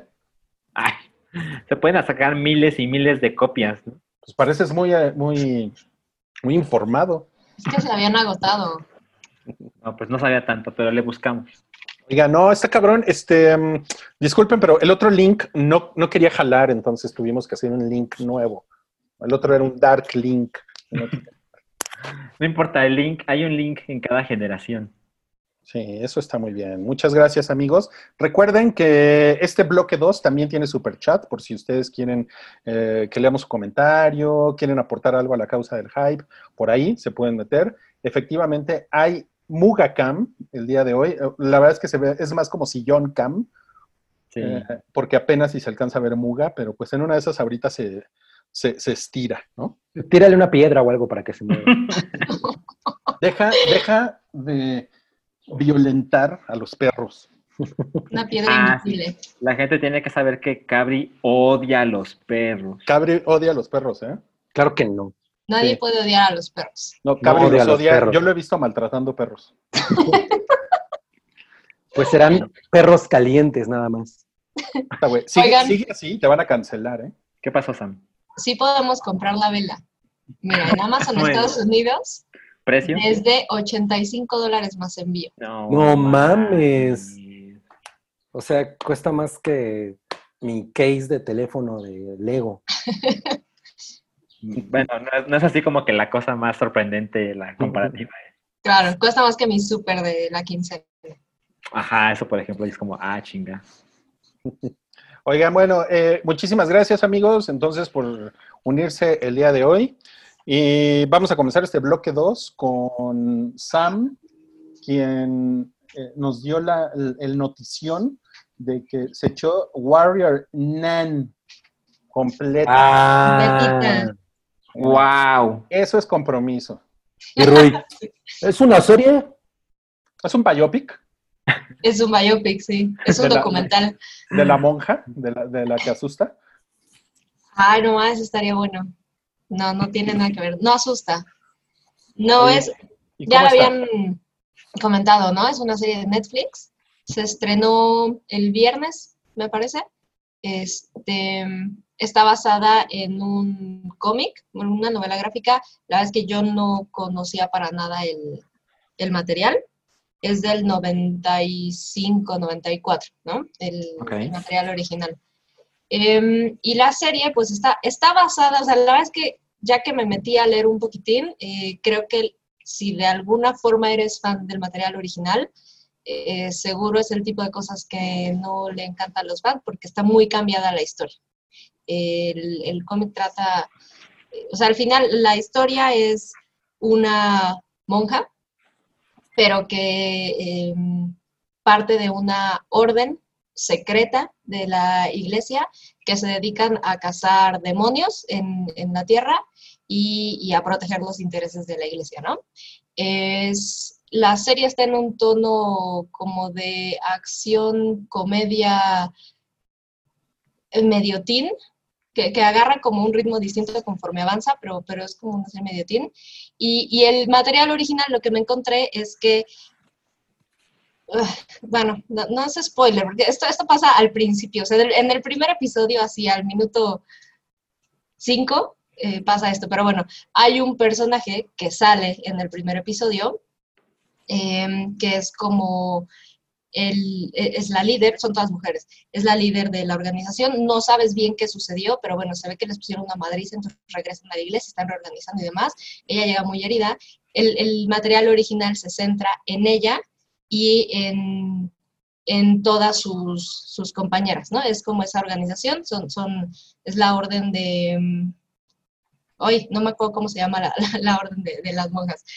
Y, y la serie eh, deja a esta, a esta eh, mujer de lado y se centra en otra chavita que no tiene nada que ver con, con el cómic, no aparece, la inventaron para la serie Mm, y es una chica de 19 años que en el primer episodio, toda la, toda la serie vas escuchando como narrativa de su parte, es como si pensara en voz eh, alta, eh, Ujú. escuchas como una especie de narración por parte de ella. Este, y al principio empiezas así, ella está en una plancha, está muerta y te empieza a contar, eh, aplica un poco el, eh, se preguntarán cómo llegué aquí, ¿no? este, sucede algo y regresa a la vida. Hay un artefacto, un artefacto sagrado, que para protegerlo lo ponen en el cuerpo de ella y esto le regresa a la vida, le da poderes, etcétera, etcétera. Pues ella despierta y, y como están siendo atacados en, en la iglesia, pues no hay nadie cuando ella despierta, o todo el mundo está ahí eh, huyendo y reorganizándose y demás. Entonces ella despierta y sale a, pues a la ciudad. Están en España el España más anglosajón que se puedan imaginar. No, no hay nadie que hable español, uno o dos personas.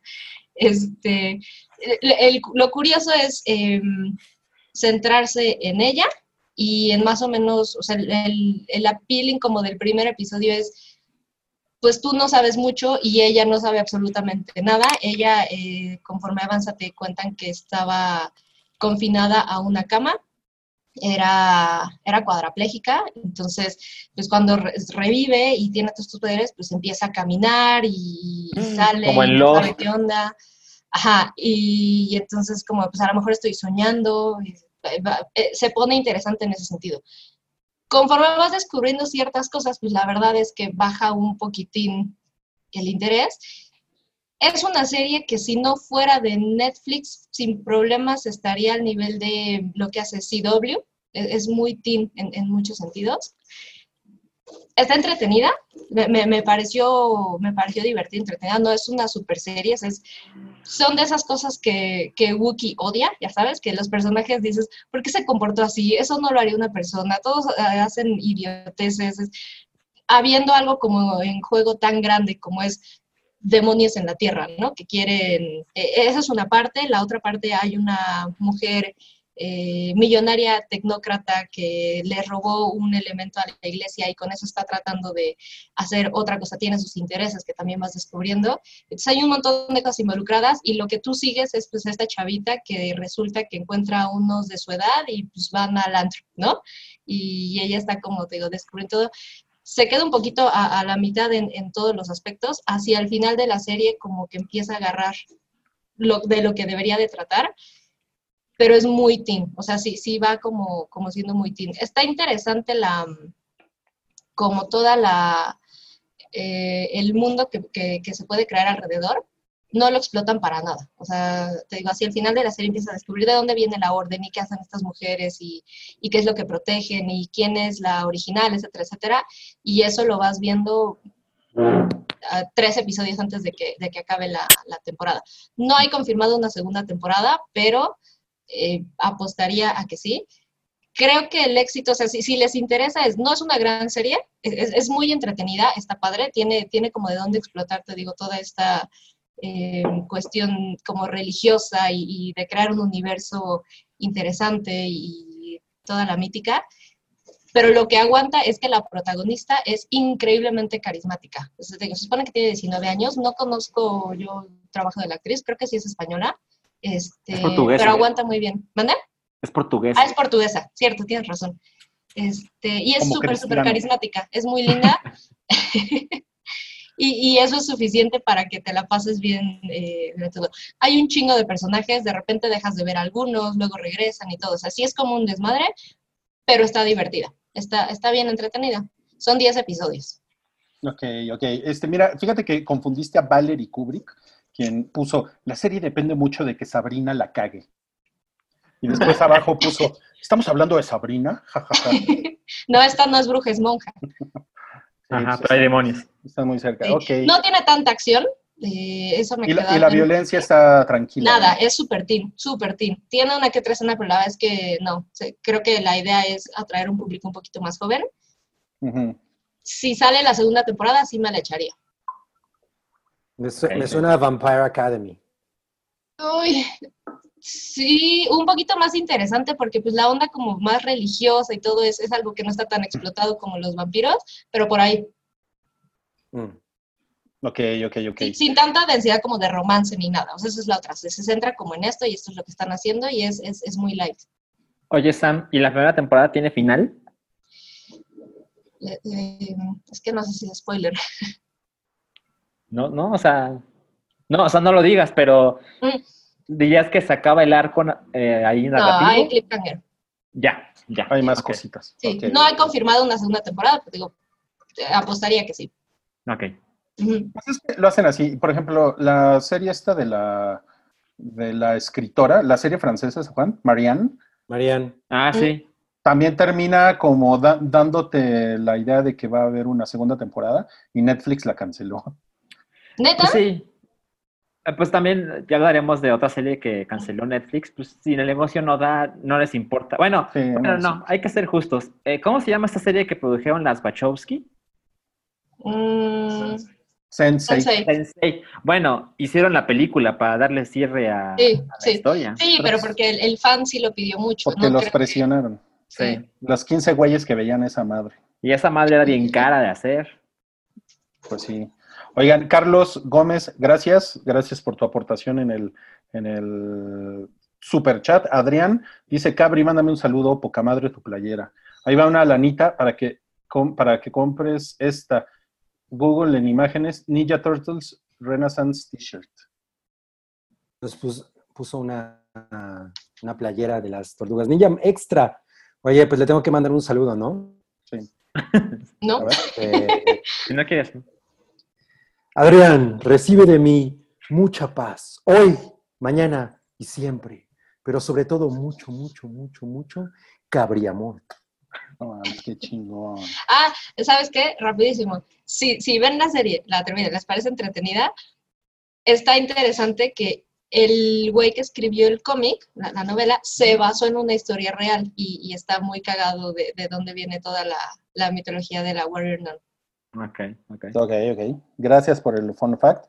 Eh, yo, me, yo me levanté hace rato para regresar a Muga a su lugar, que no, no, no nos puede dejar así. Entonces, eh, si le buscan, por ahí hay una Muga en ese sillón, nada más que está muy atrás. Es como, como de actividad paranormal, ¿no? Tienes que ver ahí Sí. qué es lo que se mueve. Sí, no mames. Ok. Este, D dejó una, una aportación para el salchiminuto. Si quieres, ve pensándole, Salchi, ¿cuál sería tu... tu- Es que es, tu- te- tema es libre. tema libre. es tema libre, está interesante, pero Ok. tú ve pensándole. Yo te recomiendo uno. Yo te recomiendo un tema, Midna. Oye, es un gran tema. Es un buen tema. Sí. Ok, vamos a la siguiente nota que es Tron 3. Tron 3. Tron 3. Tron, de cuando fue a, de cuando fue AMLO a Estados Unidos. Es de el tercer mandato de Tron, ¿no? No mames, tercera reelección. Es, es una realidad y va a salir Jared Leto. Híjole, no sé si esto me emociona en absoluto. Pues, no. Miren, eh, a mí la original me parece que es bien culera, pero bueno, yo nací en el 86, ¿no? Entonces Sí, claro. no, no le tengo ese cariño. Y luego, cuando iba a salir la nueva, eh, pues ya saben, fan de Daft Punk, y la verdad es que estéticamente me parece bien chingona, entonces estaba muy prendido, la vi el día que se estrenó en IMAX, y pues salí así como, "Meh". o sea, se ve bonito, eh, puedo tenerlo de wallpaper en la comp, y, y por supuesto que me gustó mucho el soundtrack. Y una vez más, eh, quieren tener a Daft Punk, lo cual pues, me interesa. Pues fue lo mejor, ¿no? De la película. Sí, fácil. Y El soundtrack, pues, sí. lo de Jared Leto, la verdad es que se nos ha olvidado por lo douchebag que es, pero él es un gran actor, eh, pero definitivamente su presencia no hace que de repente Tron 3 esté ahí super Y no, para nada. Tron 3. Bueno, lo que pasa con las, con las dos películas anteriores es que en realidad lo que tiene muy chingón siempre fue el diseño de producción. O sea, yo siempre he pensado que en la original hay una mejor película. Mm. Nada más que pues no fue el resultado, ¿no? O sea, la verdad es que es bien aburrida. Igual Es bien la, segunda. Entonces yo, yo, eh, antes de que metan a Jared Leto o a, o a Marion Cotillard o lo que sea, esperaría que hicieran una buena película. No mames. Eso sí me bien. emocionaría. Estaría muy bien que metieran a Marion, a Marion Cotillard. Marion Cotillard. Sí, definitivamente. Oye, tenemos aquí algo muy bonito que mostrarles. A ver, eh, díganme si ya lo ven. No mames. No, Pero que la gente, un- o sea, si usted vio el bloque 1, ah, pues eso pasó entre el bloque 1 y el bloque 2. Sí, una frase de Cabri que en minutos fue inmortalizada en un meme. Gracias a Juan Francisco Cruz Tapia, nos, nos puso esto en. en Eso merece un premio. Facebook. Sí, no mames. Y tu cara, Cabri. Estoy, estoy muy contento con, con la pose en la que me, con- en la que me congelaron. Pues mira, ni así se despertó Muga Muguita, ¿eh? Está muy cabrón. Está muy cabrón cómo, cómo duerme esa Muga Muguita. Bueno, em, fíjense que el primer no cállate de esta semana tiene que ver con el Capitán América, convenientemente en, en- en el fin de semana que fue de la... Pues, ¿qué? Pidos, pidos, Es- dice. espera, Will Smith, ¿no te pareció no cállate? No, pues la verdad no. No, porque no está comprobado. Bien, bien, me parece Sí, sí, sí. Sigue siendo un, pues, un, un, un rumorcito, ¿no? Pero lo que, lo que sí está cabrón es que el Capitán América, Chris Evans, está cabrón que Chris Evans toda su vida va a ser el Capitán América, ¿verdad? No hay, Claro. no, No, hay, no hay manera, no hay manera de que salga ahí. No, Pues- es, es Ransom. Come on. Para mí es Ransom por encima del capitán. Para mí es la antorcha humana. Ah, No, ese estuvo más cabrón, la antorcha humana. no. Qué cosa más horrible. No, pues que me, que me lo cachan saliendo así, ya saben. Así con, ay cabrón, ¿qué es esto? Sal- Ok. estaba, estaba, estaba saliendo del Pirámides, ¿no? Del, del Jardines de Churubusco. Sí se ven como sospechositos, ¿no? Así como con pelito mojado, ¿no? ¿Qué es esta mierda, güey? No ¿Por qué nos mames. están spameando, güey? Pinche Daily Mail asqueroso. Newsit. Qué horror, güey. Qué horror. Pero ¿saben qué? Esto no se va a quedar así. Ahorita lo arreglamos. Bueno, entonces, eh, pues sí, está cabrón porque Lily James, ella es, creo que Cenicienta, ¿no? En, Sí. en la, en la versión que tanto, de esas que tanto le usan a Cabri, de las, de los live action. De, las, de, de los remakes de Disney. Ajá. Los remakes live action de Y ella sale en Autonavi. pues que se- anda cenando aquí. Se anda cenando a Chris Evans. Pero eso está cabrón, ¿no? Porque Chris Evans le gusta a, a muchas mujeres y a muchos hombres, ¿no? sí. Pues imagino que sí, ¿no? Pues, es, una- Ay, es un cabrón. güey es- es- es un güey guapo, ¿no? Sí, sí, sí. Pero no mames con imagino que sí, güey. Ajá. Pues es que tú, o sea, tú dices, ¿le gusta a muchas mujeres y a muchos hombres? Pues yo creo que sí. pues sí. ¿Qué te Yo digo? podría asegurar que sí. Yo podría asegurar, sí, o sea. Sí, totalmente. Gabriel Es que- escéptico. Claro. Viendo su, Eh. su documental de gente que habla con los astros, pero tiene dudas. Evans A ver, guapo. a ver, Sam, ¿a ti te parece guapo Chris Evans? Me parece objetivamente guapo, no es mi tipo para nada. ¿Ves? Ya. ¿Ves? A eso me Bueno, refiero. pero Sam es una chica interesante. Miren, aquí está, aquí en esta foto podemos ver a Chris Evans y a, eh, ¿cómo se llama? Sammy Taylor, ¿cómo se llama ella? Lily Collins. No, no es Lily Taylor. Collins, güey. Lily James. Ah, ah, Lily Lily. Collins. Yo dije Sammy Taylor. Lily Telles. Lily- Lily Taylor. Rui, ¿te puedes acordar Lily cómo se llama? Porque es la comisión de los papás de Harry Potter. Lily y James. Ah, claro. Ah. Pinche ridícula, ¿por qué se llama así? Entonces, Yo. los dos traen paliacates. Me llama la atención que Chris Evans trae su gorra del Boston Red Sox y Sí. paliacate de los Patriotas. Pues es que es el. Capitán América. sí, Pero e- ella es británica, ¿no? sí. Sí. ¿Qué? ¿Qué pedo? Bueno, Oye, Entonces- oye, ajá. des- después, miren, se sentaron ahí en, en un Chapultepec. Ajá. Sacaron su, su, su ensalada de atún, ¿no? No, mira, traen el de ahí. Burger King. Ahí está el del Nutriza. Sí. El de- El de helado, Nutriza. el helado más barato. Va a, haber, va a haber fotos de ellos formados para entrar a Parque Delta. Oye, pero como que, como que Chris Evans pisó popita, ¿no? ¿Eh? No, man. Ah, sí, no mames, pisó. La, la de Muga Muguita. Ve, entrar No, popita en el- la suela. Qué buena foto. Sí, ¿no? Sí. Yo creo que aquí estaban platicando de, pues, de sus gustos, ¿no?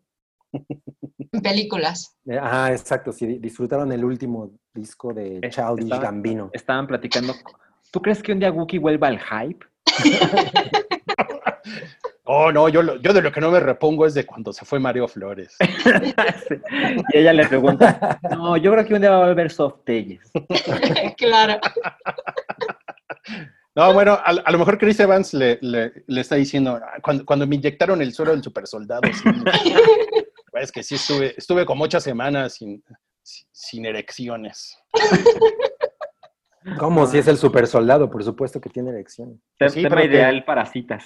Te, te afecta a los cuerpos cavernosos, es muy sabido eso en, en el En el lore de Marvel. Marvel. Sí, Claro. sí, sí.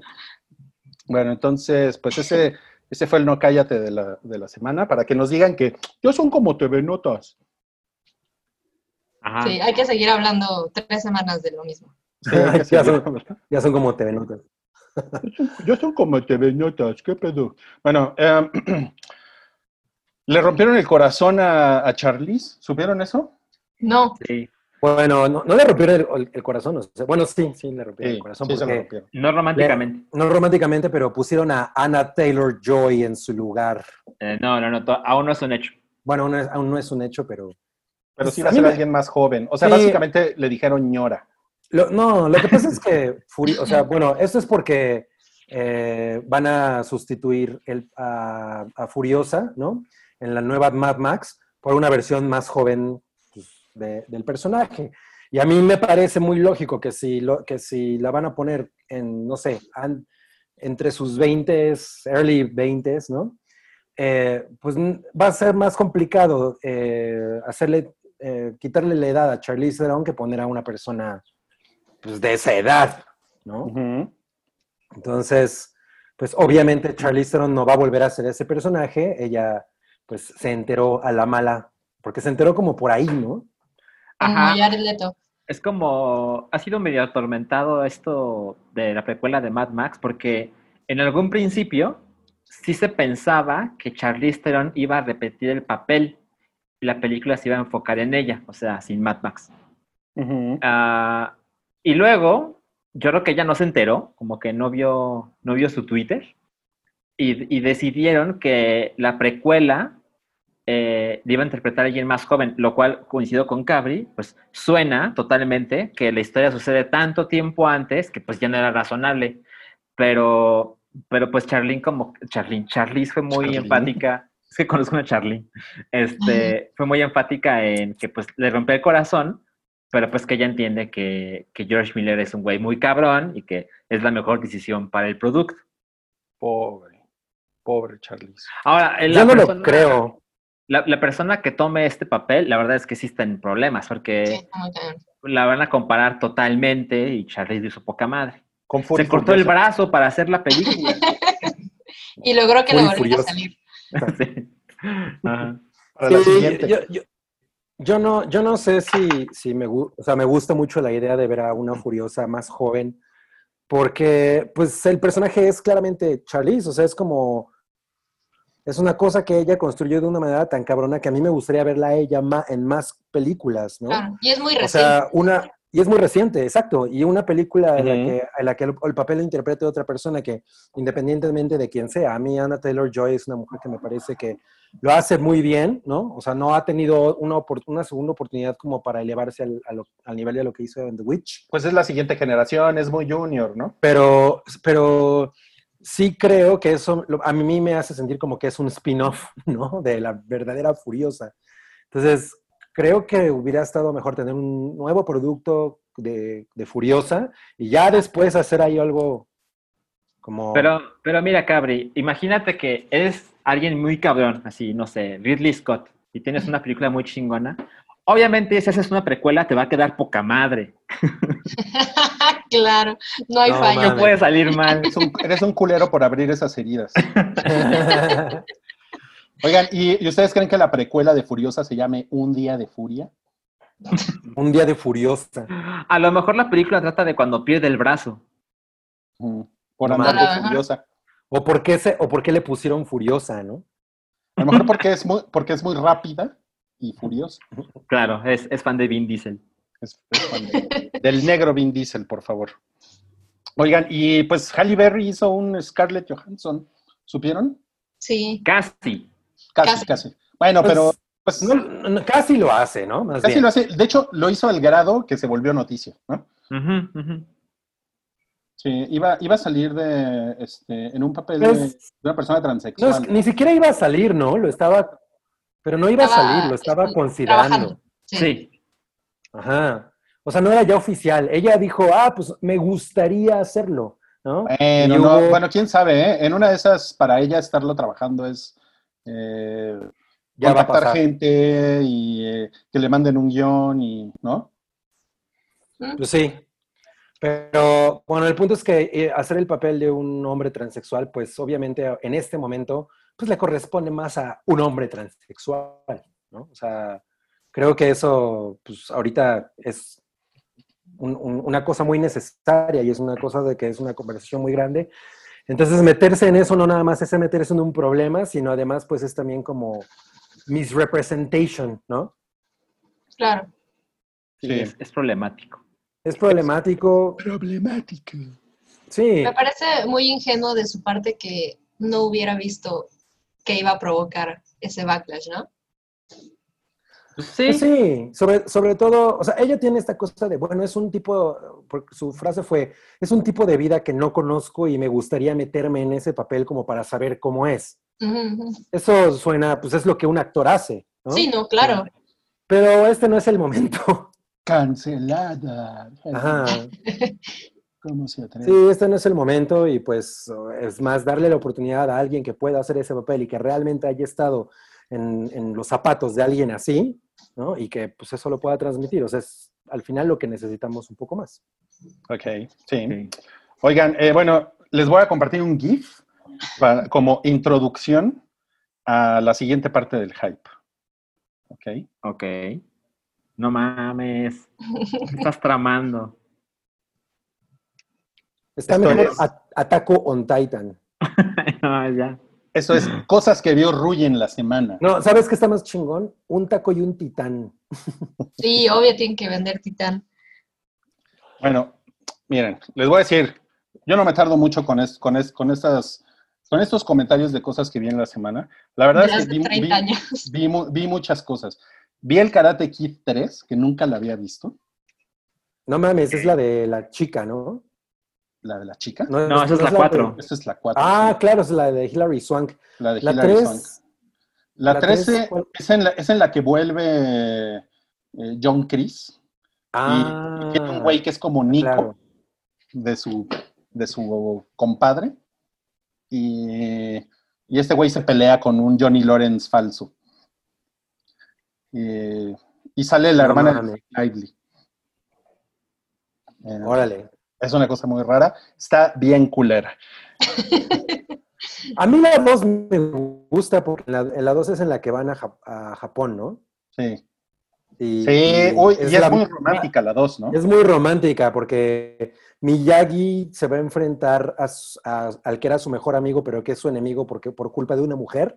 O sea, básicamente él está repitiendo la historia de, de, de Laruso, Sí. pero en Japón. Y Laruso se acaba enamorando de una chavilla que a mí me encantaba. Japonés. Sí, cómo no, cómo no. Y hay un, y hay un señor japonés que se lo quiere putear. Exacto. Ahí también y hay un- es- es- es- es- está el malvado japonés. Pero a mí esa dos me gusta, todavía me parece que aguanta un piano. Sí, la 3 ya está bien culera, definitivamente. Eh, vi vi la, la de, de The Bast of Night. Así se llama, The Bast of Night, ¿verdad? Se llama The Bast of Night. Ajá. Sí. Bueno, se llama Ah, Bast muy of bien. Night, ¿no?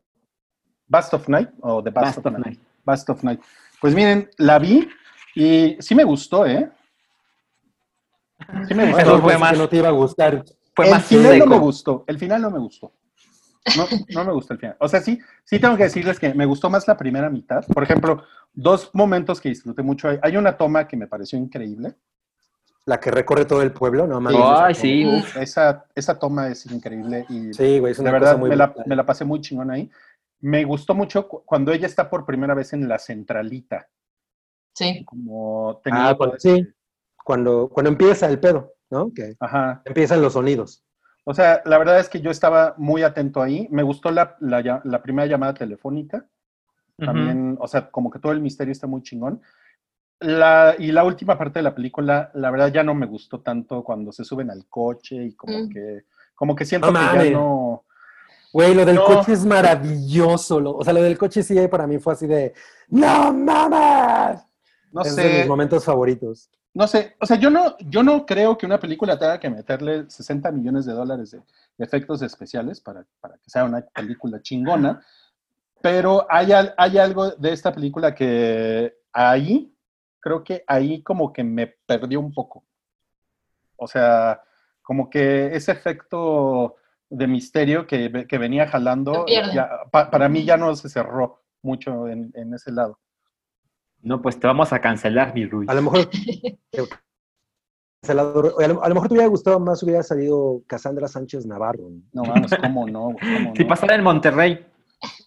Oigan, pero sí se, pero se, eh, ¿puedo decir un spoiler? Eh, al final, o sea, sí se, se, se vuelve en arena.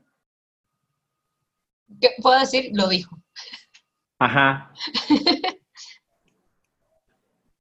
No, bueno.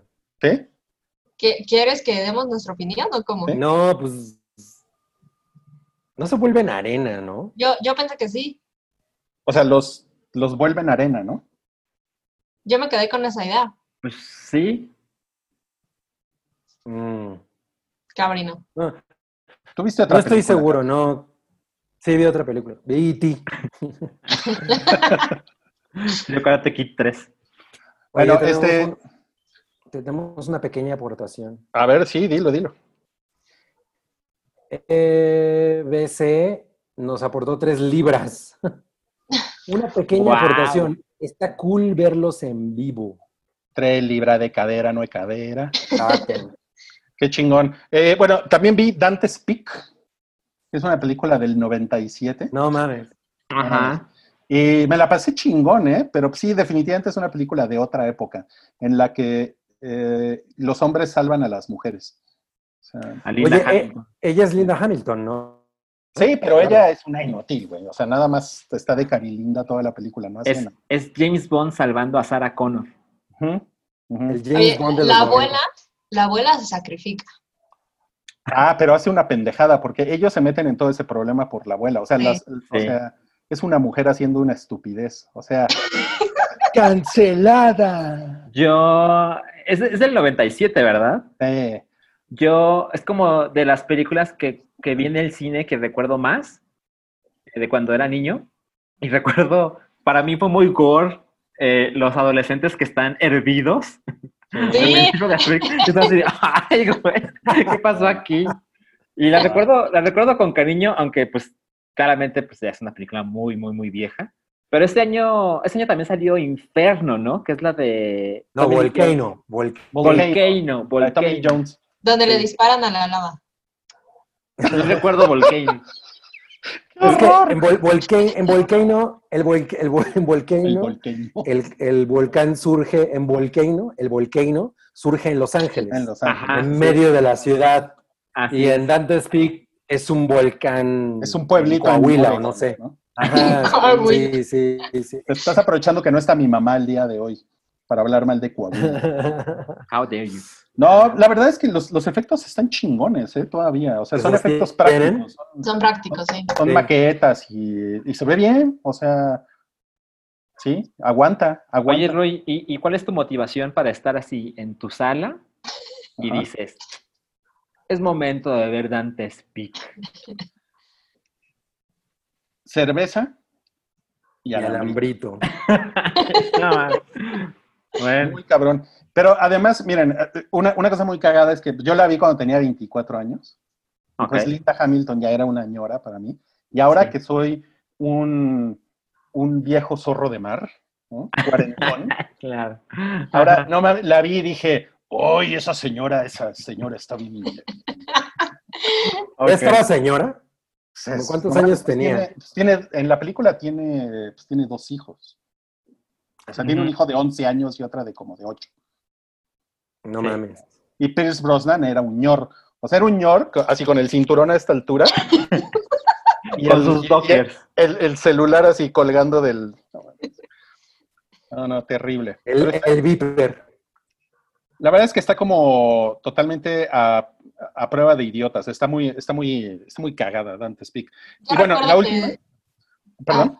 Es que recuerdo de, de Dante's Peak que es de toda esa ola de las películas noventeras de desastres que jugaban con tu corazón toda la película porque hay un perro.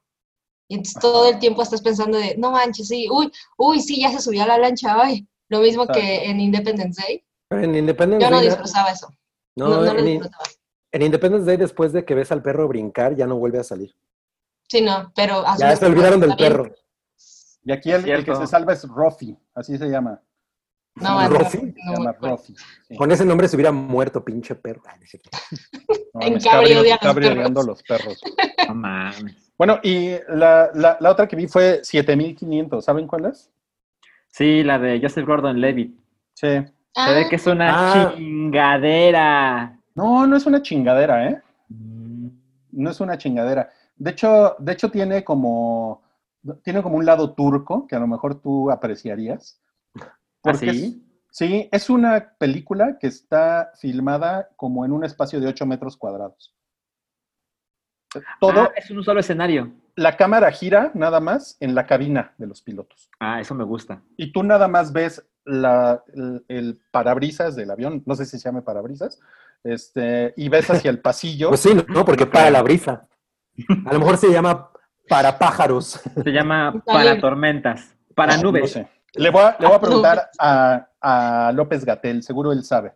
Eh, y puedes ver el, el pasillo de los asientos y, este, y ahí es donde sucede todo. Y salen muy pocos personajes y es un, son unos terroristas que se meten al avión y que ya saben, ya se imaginarán, ¿no? Ujú. lo que, lo que hacen, pero es una película que es como realista. O sea, no hay, no hay actos así como de Bruce Willis colgando del ala, así, ¡ah! del avión. y- Ah. pasan, o sea, pasan cosas, o sea, las cosas que pasan, dices, "Es- está culero que pase esto, pero me imagino que si, o sea, hubiera un terrorista que está planeando hacer esto en especial con este avión, sí lo haría. Y está de la verga eso. Entonces, y está medio angustiante. Hay momentos en los que está angustiante, hay momentos en los que yo decía, "Che, pendejo, ¿qué pendejada estás haciendo? O sea, como que yo decía, yo hubiera hecho otra cosa, ¿no? Eso que estás haciendo es una pendejada, voltea, voltea, vol- vol- voltea, y pendejo, voltea, así, ¿no? Entonces, no, la verdad creo que le deberían de dar una oportunidad porque está, es- está, está interesante el desenlace y todo. O sea, Oye, cuando, cuando la gente dice deberías darle una oportunidad, pues la, la ves y ya, ¿no? Le- o sea, no es como que le puedas dar otra oportunidad. O sea, Ujú. te la, la ves y ya la viste, ¿no? Ca- Cabri encontró modo de quejarse otra vez. Sí. ¿Dó- ¿Dónde la viste, Rui? eh, está en Prime Video. Es de, es de Amazon. Sí, de hecho es de Amazon Studios. Ah, sí. Sí. Es de este año, ¿verdad? Es de este año. Es como una peliculita independiente que Amazon compró los derechos. Sí, la voy a ver. Entonces sí. A ver, bueno, véanla y luego me dicen qué, qué les parece. Bueno. Ok, eh, Madonna sube una foto picante a Instagram. No mames, picante. Qué, horrible, picante, ¿eh? qué horrible palabra. La verdad es que solo, solo salen calzones y se tapa los pezones. Ahí acaba lo ¿no? picante. Mm, Pero bueno, hubo, hubo obviamente toda una serie de comentarios de "Es pinche vieja ridícula. ¿no? Yo creo que, eh, yo creo que pues es muy chingón que, que alguien como Madonna o cualquier mujer así pueda subir su foto a Instagram de, güey, ahorita no estoy fit, porque además Madonna siempre ha sido una mujer como que se caracteriza por estar fit, ¿no? El GIF. El No, gif. Así es, es. que es, es un GIF para una foto picante. Pero pues ahorita ella está como, güey, ya tengo, además no sé por qué trae una muleta, la verdad es que eso sí no, no lo Ah, entendí. sí, eso, eso se ve raro. Pero Ah. Ajá, sé Ajá. qué le pasó, pero no sé qué. pero no sabemos qué. Entonces, eh, pues obviamente todos esos comentarios de pinche vieja y no sé qué me parecen absolutamente una mamada, ¿no? O sea, la gente está chingón que pueda subir fotos de, pues, güey, me siento contenta con mi cuerpo. Lo que no entiendo es, o sea, Madonna últimamente ha tenido como esta eh, eh, necesidad de ser polémica just for the lols. Toda su carrera obviamente se basó en gran parte en la polémica, pero últimamente como que está disparando a donde sea, ¿no? Y de pronto hace Sí, está cosas... forzadón. Ajá, y entonces a mí eso es lo que no, lo, lo que no me encanta de todo lo que ha hecho. Entonces, no sé si esto tiene como ese mismo, esa misma intención o realmente simplemente era una cosa así como de, güey, ahorita estoy cool y me quiero tomar una foto porque pues acabo de tener un accidente o no sé, me, me- me caí de las escaleras, yo qué sé. Ujú. Pero pues bueno, eh, lo que yo quisiera es que ya dejara de, de, de- jugar a la edgy y sacar un buen disco, ¿no? O algo que, que la ponga de nuevo en el lugar que debería tener, porque pues ahorita no es, bas- no es nada relevante, ¿no? Sí, no. No para Oye, nada. nos, nos dice Santiago, lo más cagado de lo de Madonna es descubrir que los Gen Z no, no sabían que ella tiene un libro llamado Sex, donde tiene fotos más explícitas. No mames, ese libro, ese libro es de esas cosas que se me escaparon de las manos varias veces, porque cuando salió, que fue como en 1991, yo no, no tenía el dinero necesario para adquirirlo, ¿no? Entonces, últimamente lo he estado cazando en eBay porque eh, tengo muchas ganas de comprar ese libro. O sea, todo el, todo el paquete era una cosa muy chingona. Oigan, y hablando de cosas explícitas, ¿ya, ya, ya vieron 365 días en Netflix? No, no, no, no. Es como el, es como el Christian Grey nuevo, ¿no? Ajá, pero en- como más en serio. Eh, yo, No yo- sabía yo- de eso. no, es una, es una película así como medio, como medio porno, medio soft porno. Como Eh, Nine Songs. No, pues para eso le prendo al Golden, al Cinema Al Golden, Golden Choice. Después de las 11. Sí, no mames. Pues miren, yo como leí una nota de escándalo porque están pidiendo a Netflix que la baje de la plataforma. Ok. Es como Rudy, Ruiz se enteró que existe. Claro. En el TV Qué Notas. chingón. Entonces me metí hoy a Netflix y nada más le adelantaba a las escenas picantes. O sea, donde, donde le ponen ¿Que tienes salsa. 12 años? Exacto. donde le ponen habanerito.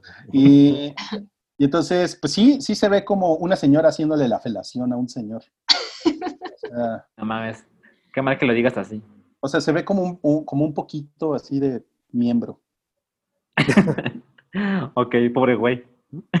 Porque Claro. si se ve un poquito, si se ve así de miembro, es como... Sí. Lo Pero- describiste- la describiste tan erótica como The Room. Ok, a ver, siguiente. Janelle Monae. Sí. Janelle Monae eh, va a ser Storm en el MCU. No, no, no, no, no, No, no va a ser. ¿Por qué te das todas las noticias mal? Eso de puro Sí. Toby. De los Halle creadores Berry. de, los creadores, de los creadores de la serie de Walter Mercado. No mames. Pinche No, Toby. no, no. Entonces, ¿qué va a hacer? Janelle Sí. Monae dijo que le gustaría mucho interpretar a Tormenta en el MCU. Ah, o sea, el que está Monae soy yo. Exacto. Sí. Aparentemente. Tú estás bastante monae diciendo que Halle Berry ya era una- un hombre transexual en su serie. y El documental. y Monáe- sí, el doc- Ah, Nunca me van a perdonar esa. Oye, a mí me, me interesa mucho Janelle Monáe como Storm, ¿eh? Sí, sí, suena Sí. bastante bien. Sí, sería una Storm muy chenchualona. Como. Halle Berry. O sea-. ¿Y su, ¿Y su talento qué? No, pues Halle, Halle Berry, como que nunca el, no sé, como que el primer traje no me encantó. Yo sentía Ah. como que se movía así, ¿no? Como, ay, soy Storm. Y- y- no, pues, no sé. Soy Storm. Soy Storm. Soy Storm. Soy la Storm. Pero bueno, ojalá, ojalá Janelle Monáe pueda hacer Storm, estaría muy chido. Ok, entonces sí lo, lo, Lo apruebo. Lo apruebas, lo apruebas. Ok. ¿Sabes también quién estaría poca madre de Storm? Yo siempre pensé que, la, que el Storm ideal sería Ayman, la que era esposa de David Bowie.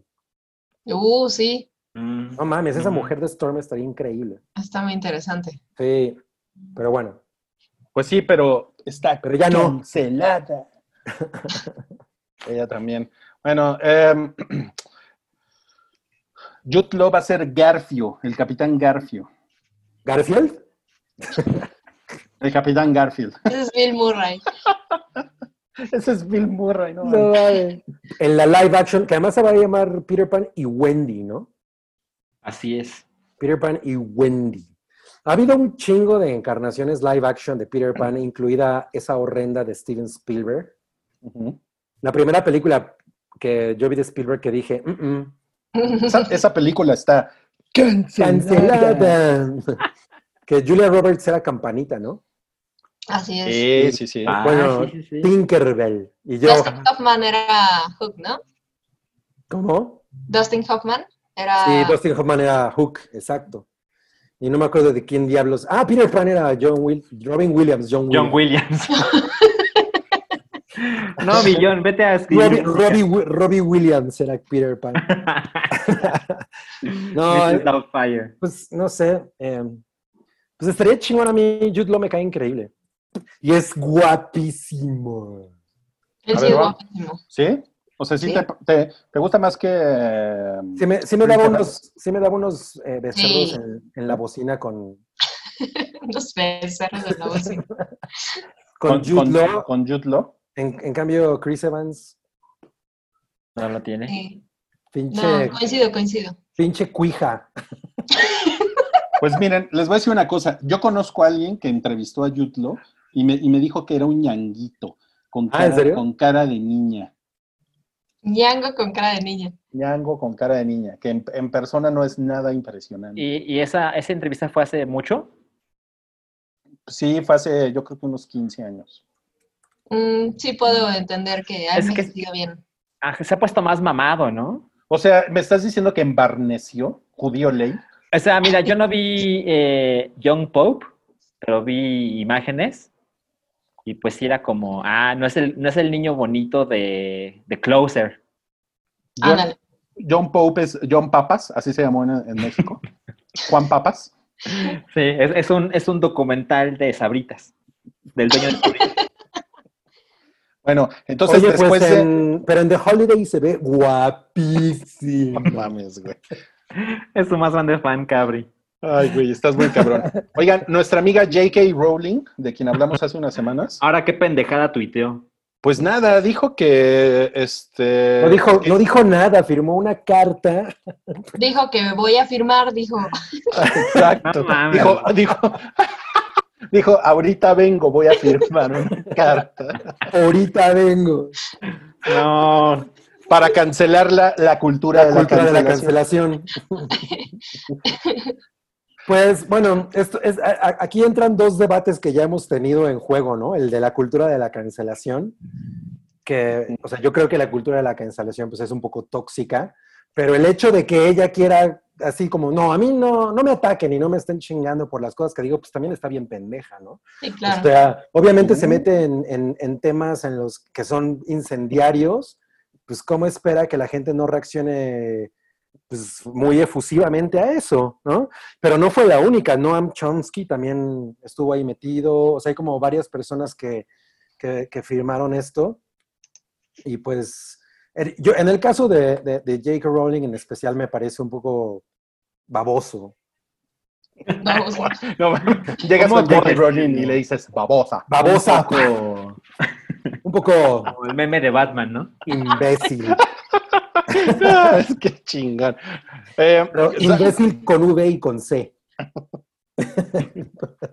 Oiga, bueno, salieron los trailers de las segundas temporadas de Umbrella Academy y The Boys. ¿Les No interesan? los vi. Uy, los dos. No mames. El- yo no vi la primera temporada de, de- de The Umbrella Academy. Ah, tengo cómic- cómics de. The Umbrella, Ella, Ella Academy. Y, me y los revolví porque no sale Rihanna. No, no es cierto. Em, no, pues qué, qué chingón, ¿no? De, eh, el Gerard Way. Y, y también el, el trailer de La Voz. No mames, qué chingón. trailer. No, no, la verdad. La verdad es que una, hubo una cosa que no me gustó mucho y es que mu- hay muchas escenas de gore en el trailer de The Boys y a mí eso, los momentos en los que ocurrió en la, en la serie, en la primera temporada, me agarraron por sorpresa y fueron de las cosas que yo más disfruté. Y que te los pongan en el trailer, siento que no sé si van a ser los únicos o, o- o todavía no la vemos, pero no me gusta como que te los quemen, ¿no? O sea, como que Sí, sí. te spoileen ese tipo de cosas. O sea, ya sabemos qué va a pasar. Y, y después de ver el tráiler de The Umbrella Academy, la verdad es que tengo muchas ganas de darle una oportunidad a la primera. Dale una oportunidad. Uy, sí. Definitivamente te la vas a pasar bien. Además sale la, la chava de The Last of Us 1. Ellen Page que me cae increíble, esa morra me cae muy bien. Ay. Ella le cagaría que digas eso porque demandó a Naughty Dog por robarse su imagen. Oye, y, y, sí, y- pero pues es que la onda lesbiana, como que. y- y los demandó con The Mandalorian. No, No, ya hicimos un no cruce estaba. de referencias.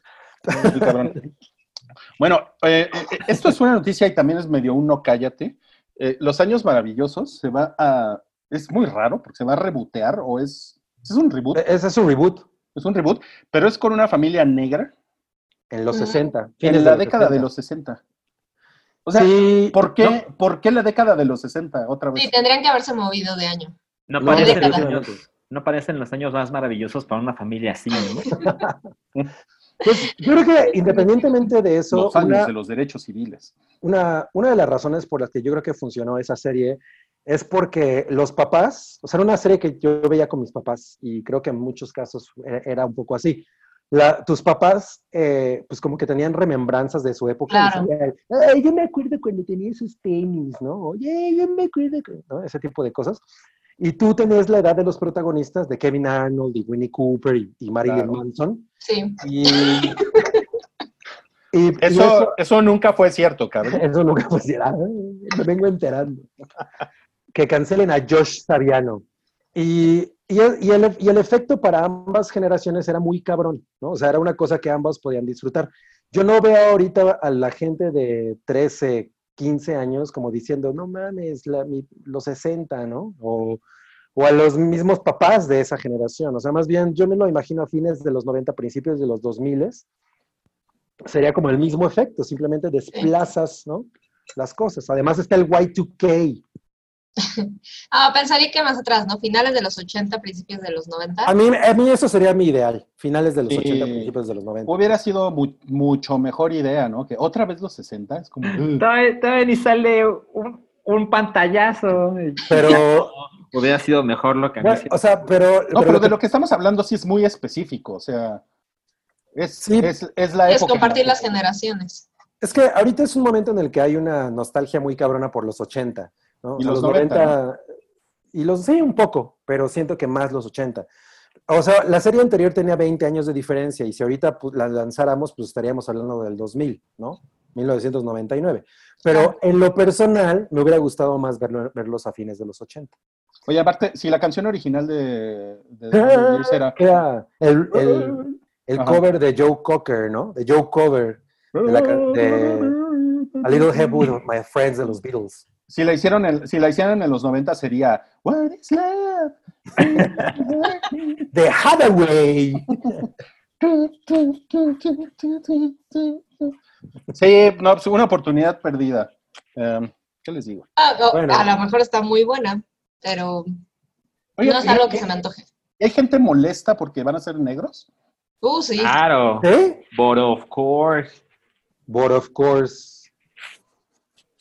Sí, por supuesto. Porque, porque Oye, pues, era una familia de blancos y ahora están quitándole espacio para contar Luis. historias de negros.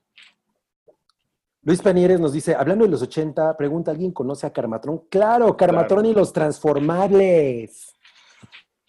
Que a mí siempre me recordaba a Voltron. Pues sí, era como esa onda, ¿no? Se parecía un como poquito. de los, de los robototes. Ajá. Yo sé, yo sé que existe. Ok, em, ahora sí Salchi nos va a platicar de Hamilton. ¡Eh!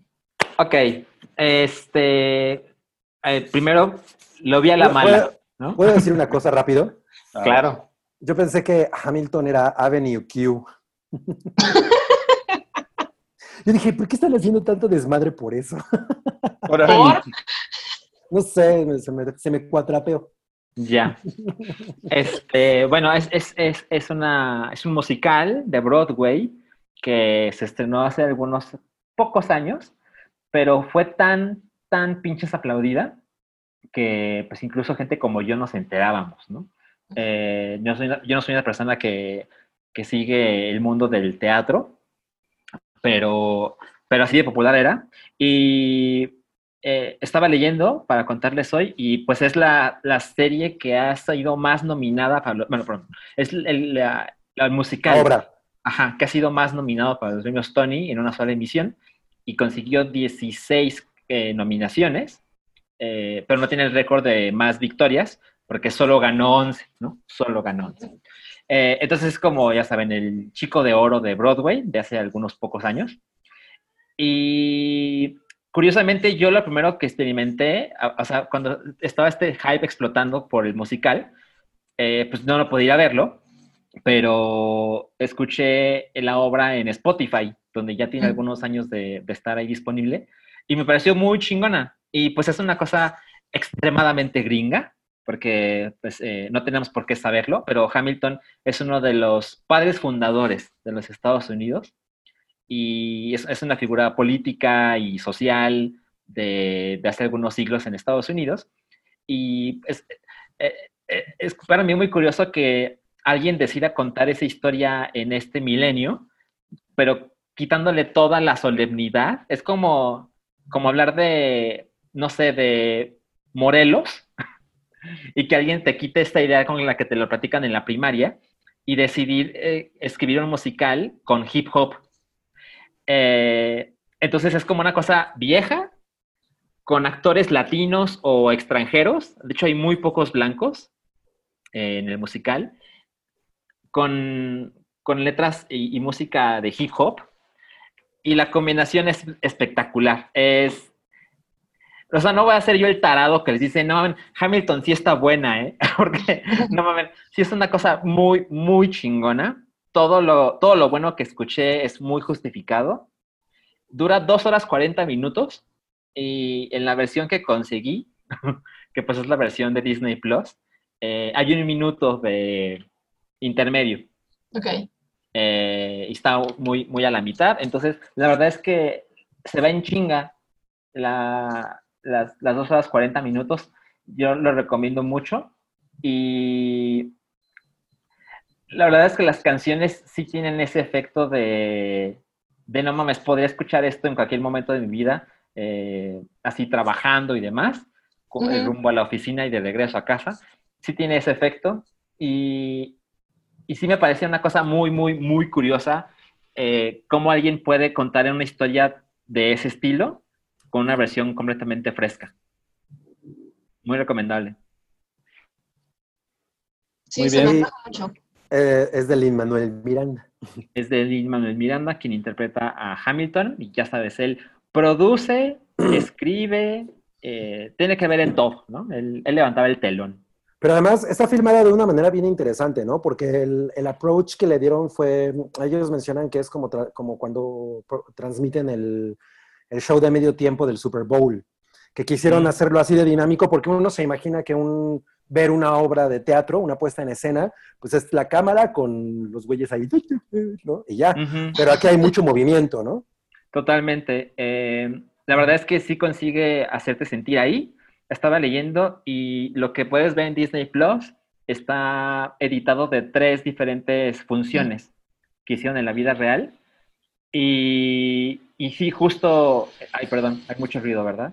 Bueno, ¿No? justo consigue No. que, eh, o sea, hay unos momentos exactos en que la cámara sabe completamente lo que tiene que hacer y hace el zoom brutal y luego se abre el, eh, se, hace, pues, se hace zoom out para poder entender todo lo que está sucediendo al mismo tiempo.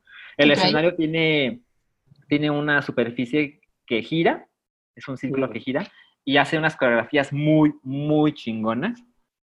Eh, está, está muy espectacular. O sea, cuando haya Disney Plus eh, por las buenas en este país, es de la primera cosa que deberían ver. Sí, yo Oye. quiero esperarme a verla como debe de ser. Bien, muy bien.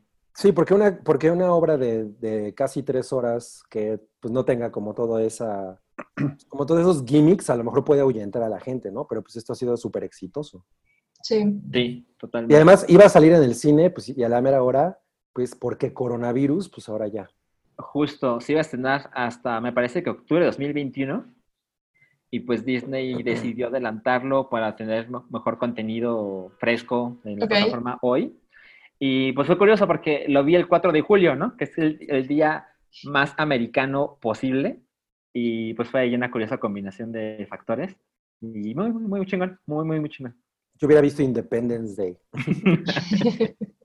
Obvio. Oye, Eh, nos dicen que, que si le avientas una bolsa de agua a muga para que se mueva. No. Claro que no. Nadie dijo eso. No mames. Oigan, lo que sí, Arturo eh, pregunta quién es André Félix. Se parece a Cabri. Es mi alter ego. Está bien mamado. Es como Clark Kent. Claro. es como Henry Cavill. Bueno, eh, Zendaya y John David Washington filmaron una película en la pandemia. Sí, eh, la dirigió Sam Levinson, que es la mente creativa detrás de Euphoria Euforia. y de Assassination Nation, las cuales yo adoro, las dos. Y es- la están comparando con Marriage Story de Netflix, lo cual, o sea, no la he visto, ¿no? No he visto ni el trailer, pero me parece una locura porque Zendaya tiene 23 años. Sí, sí, está sea, muy claro. ¿Qué pedo, no? Eh, Marriage Story es pues, dos adultos, hay un hijo de por medio y pues lo que ves eh, está muy justificado que una relación así termine de ese modo. Ujú. Entonces, que estén haciendo la comparación en esta ocasión con Marriage Story, pues no veo cómo, pero pues habrá que ver.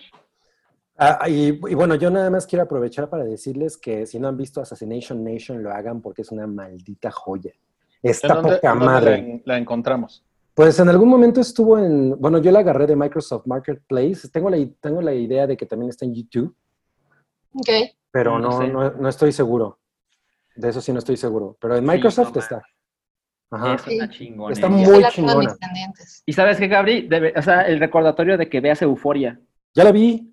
Ah, ok. No mames, la turbo, y, la turbamé. O sea, mi, Chocomiao y yo estábamos así de. ¿Cómo se llama la, la, la transexual? Que no mames, amo ese personaje. No recuerdo. No me Ah, el personaje se llama Jules. Puta, está poca madre. Ese, es- ese fue mi favorito. No seas transfóbico. No, todo lo contrario. Todo lo contrario, tontito. Mejor, mejor aviéntale un globo de, con agua Muga Muguita. No, es no, no. dog- dogfóbico. Dogphobia, Bueno, eso sí. y cancelaron el mundo oculto de Sabrina.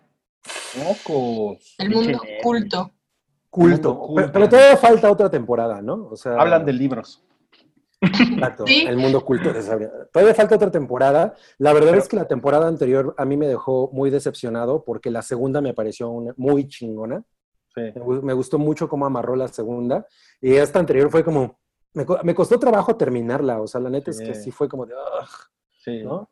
Y, y yo creo que, pues sí, de, de- de- de plano ya no da para más. Y me da, y me da mucha pena porque yo creo que, el- que definitivamente el tema da para mucho. El universo de Sabrina. Está po- está sí, está poca madre. Ella está, po- o sea, todos los actores están increíbles, Sí. ¿no? O sea, la neta es que sí, sí, la producción en sí está chingona, pero las historias son como de, "Ugh", ¿no? Sí, ¿Y? no mames. Incluso de pronto tienen esta cosa de que hay unos episodios que están, o sea, que no tienen nada que ver con el curso de la historia, como, como va, como que de pronto es, ah, eh, se nos ocurrió de- hablar de esto. Me, me recuerdan a eso que yo no he visto Breaking Bad, pero todo el mundo habla del episodio de la mosca como algo así. Mm. Es justamente eso, pero en mal, ¿no? En chafa. Entonces, No, sí está eh, muy cabrón. Y yo, yo creo que la temporada 3 mucha gente ni siquiera la acabó de ver, ¿eh? O sea, yo creo que mucha gente la abandonó. Y ahí fue a lo mejor donde Netflix dijo, "Mm, mm". Sí, sí, sí, sí está cabrón. Y la temporada 4 va a ser de 8 episodios nada más. Uh, Madre. qué bueno que no iba a ser de 20 como, ¿cuál? La chilena o cómo se llama? 16. La jauría. La jauría. Oigan, y va a salir Ready Player 2, La novela, la novela, el libro. eso está increíble. 10 años después. ¿Sí le, sí le tienes ganas, Sam? Mucho, o sea, es de, es de los libros que me recomendaban y me recomendaban y es como de, ah, qué hueva. Este, y, y, y- lo recuerdo con mucho cariño, o sea, me lo devoré en cuatro o cinco días, creo, o sea, me, me encantó. La película me gusta mucho, pero, pero la verdad es que no me sirvió como para eh, satisfacer esa onda de, bueno, quiero saber más de Ready Player One, o sea, la película es una, es una cosa aparte. Entonces sí me emociona conocer un poquito más del universo. Sí. Y pues, si es de los casos del libro, es mejor que la película, ¿no? ¿Sabes qué? Mm, O sea, pensaría que la película es una muy mala adaptación, pero yo adoro la película. Pero son productos distintos. No le, no le hables a Cabri de esa película porque se pone a llorar. Yo amo, yo amo mucho la película. Tiene, Yo tiene- todo lo que amo de Spielberg. Pero la separé del libro. O sea, llegó un momento en que a cierta altura de la película dije, ok, voy a dejar de esperar ver ciertas cosas y demás. Sí, Disfrutaré. claro, claro. Ok. Bueno, pues ya, le- pues ya les diremos, a ver, a ver si nos la echamos después. La novela, cuando salga. Claro. Y ya para cerrar este, este, este hype, este bloque, bueno, que por cierto, Salchi también vio I'll Be Gone in the Dark, pero esa nos la guardamos para la próxima semana, Salchi, porque pues ya se nos está acabando el tiempo. Igual sale un episodio a la semana. Ok, ok, Ok. entonces la próxima semana hablamos de eso. Pero ya para cerrar, un no cállate, que una carilinda de nombre Yavicia Leslie va a ser la nueva Batwoman y es negra. No mames. Y bisexual. ¿Es bisexual? Es que justo cuando renunció. ¿Cómo se llama la Ruby Rose. ex? Ajá, exacto. eh, justo dijeron los productores que pues era una lástima, pero que iban a buscar a alguien que representara a la comunidad LGBTQ. Y, y pues ya la consiguieron, pero lo que no muchos esperaban es que fuera a ser negra. Y fue como, no, cállate. Y pues a ver, a ver qué tal le va. La verdad es que eso es lo de menos porque esa serie es una chingadera. Mira, yo, yo la verdad es que no he visto ni un segundo de eso porque me queda muy claro que tengo como el doble de edad para, para siquiera estar interesado. Entonces, no, no. Eh, pero, Pero juegas Pokémon. Eh, eh, ¿Nunca has visto el meme de Call of Duty? De lo, es para adultos, pero lo juegan los niños. es para niños, pero lo juegan los adultos. Claro, claro. No, a mí la verdad es que me, me- me pareció terrible porque Batwoman, no mames, yo creo- también creo que puede ser un personaje muy chingón. Eh, a mí Ruby Rose no me parece, o sea, ya cuando la vi en... en Orange ay, is the New ¿cómo- Black. ¿Cómo se llama? no John sé. Wick. Ah, John Wick, claro, claro. Ah, sí. Que se Dije, la sueltan. güey, e- ella no, no- para, es, eh, o sea, para nada representa a alguien que me imagino sonándose a alguien, ¿no? O sea, Creo que no, no, lo- no, no, no, no le queda chido. La máscara se ve- le veía terrible. O sea, todo en esa serie me parece que estaba muy, muy mal. Y es una pena porque Batwoman es un personaje que yo creo que podría dar mucho. Pero pues está hecha también la serie para el mismo público que ya ve Gotham y todo eso, ¿no? O sea, Es para, sí, es el mismo estilo del CW, muy cabrón. Exacto, sí. Sí. Por eso no es para ti, Cabri. O sea, no, no las hacen pensando en, en viejitos cascarrabias como tú. Mira, no mames, Ah, justo cuando Muga asoma la cabeza, Sí. sale Midna. Midna, no mames. Ay, mira, ha crecido muchísimo.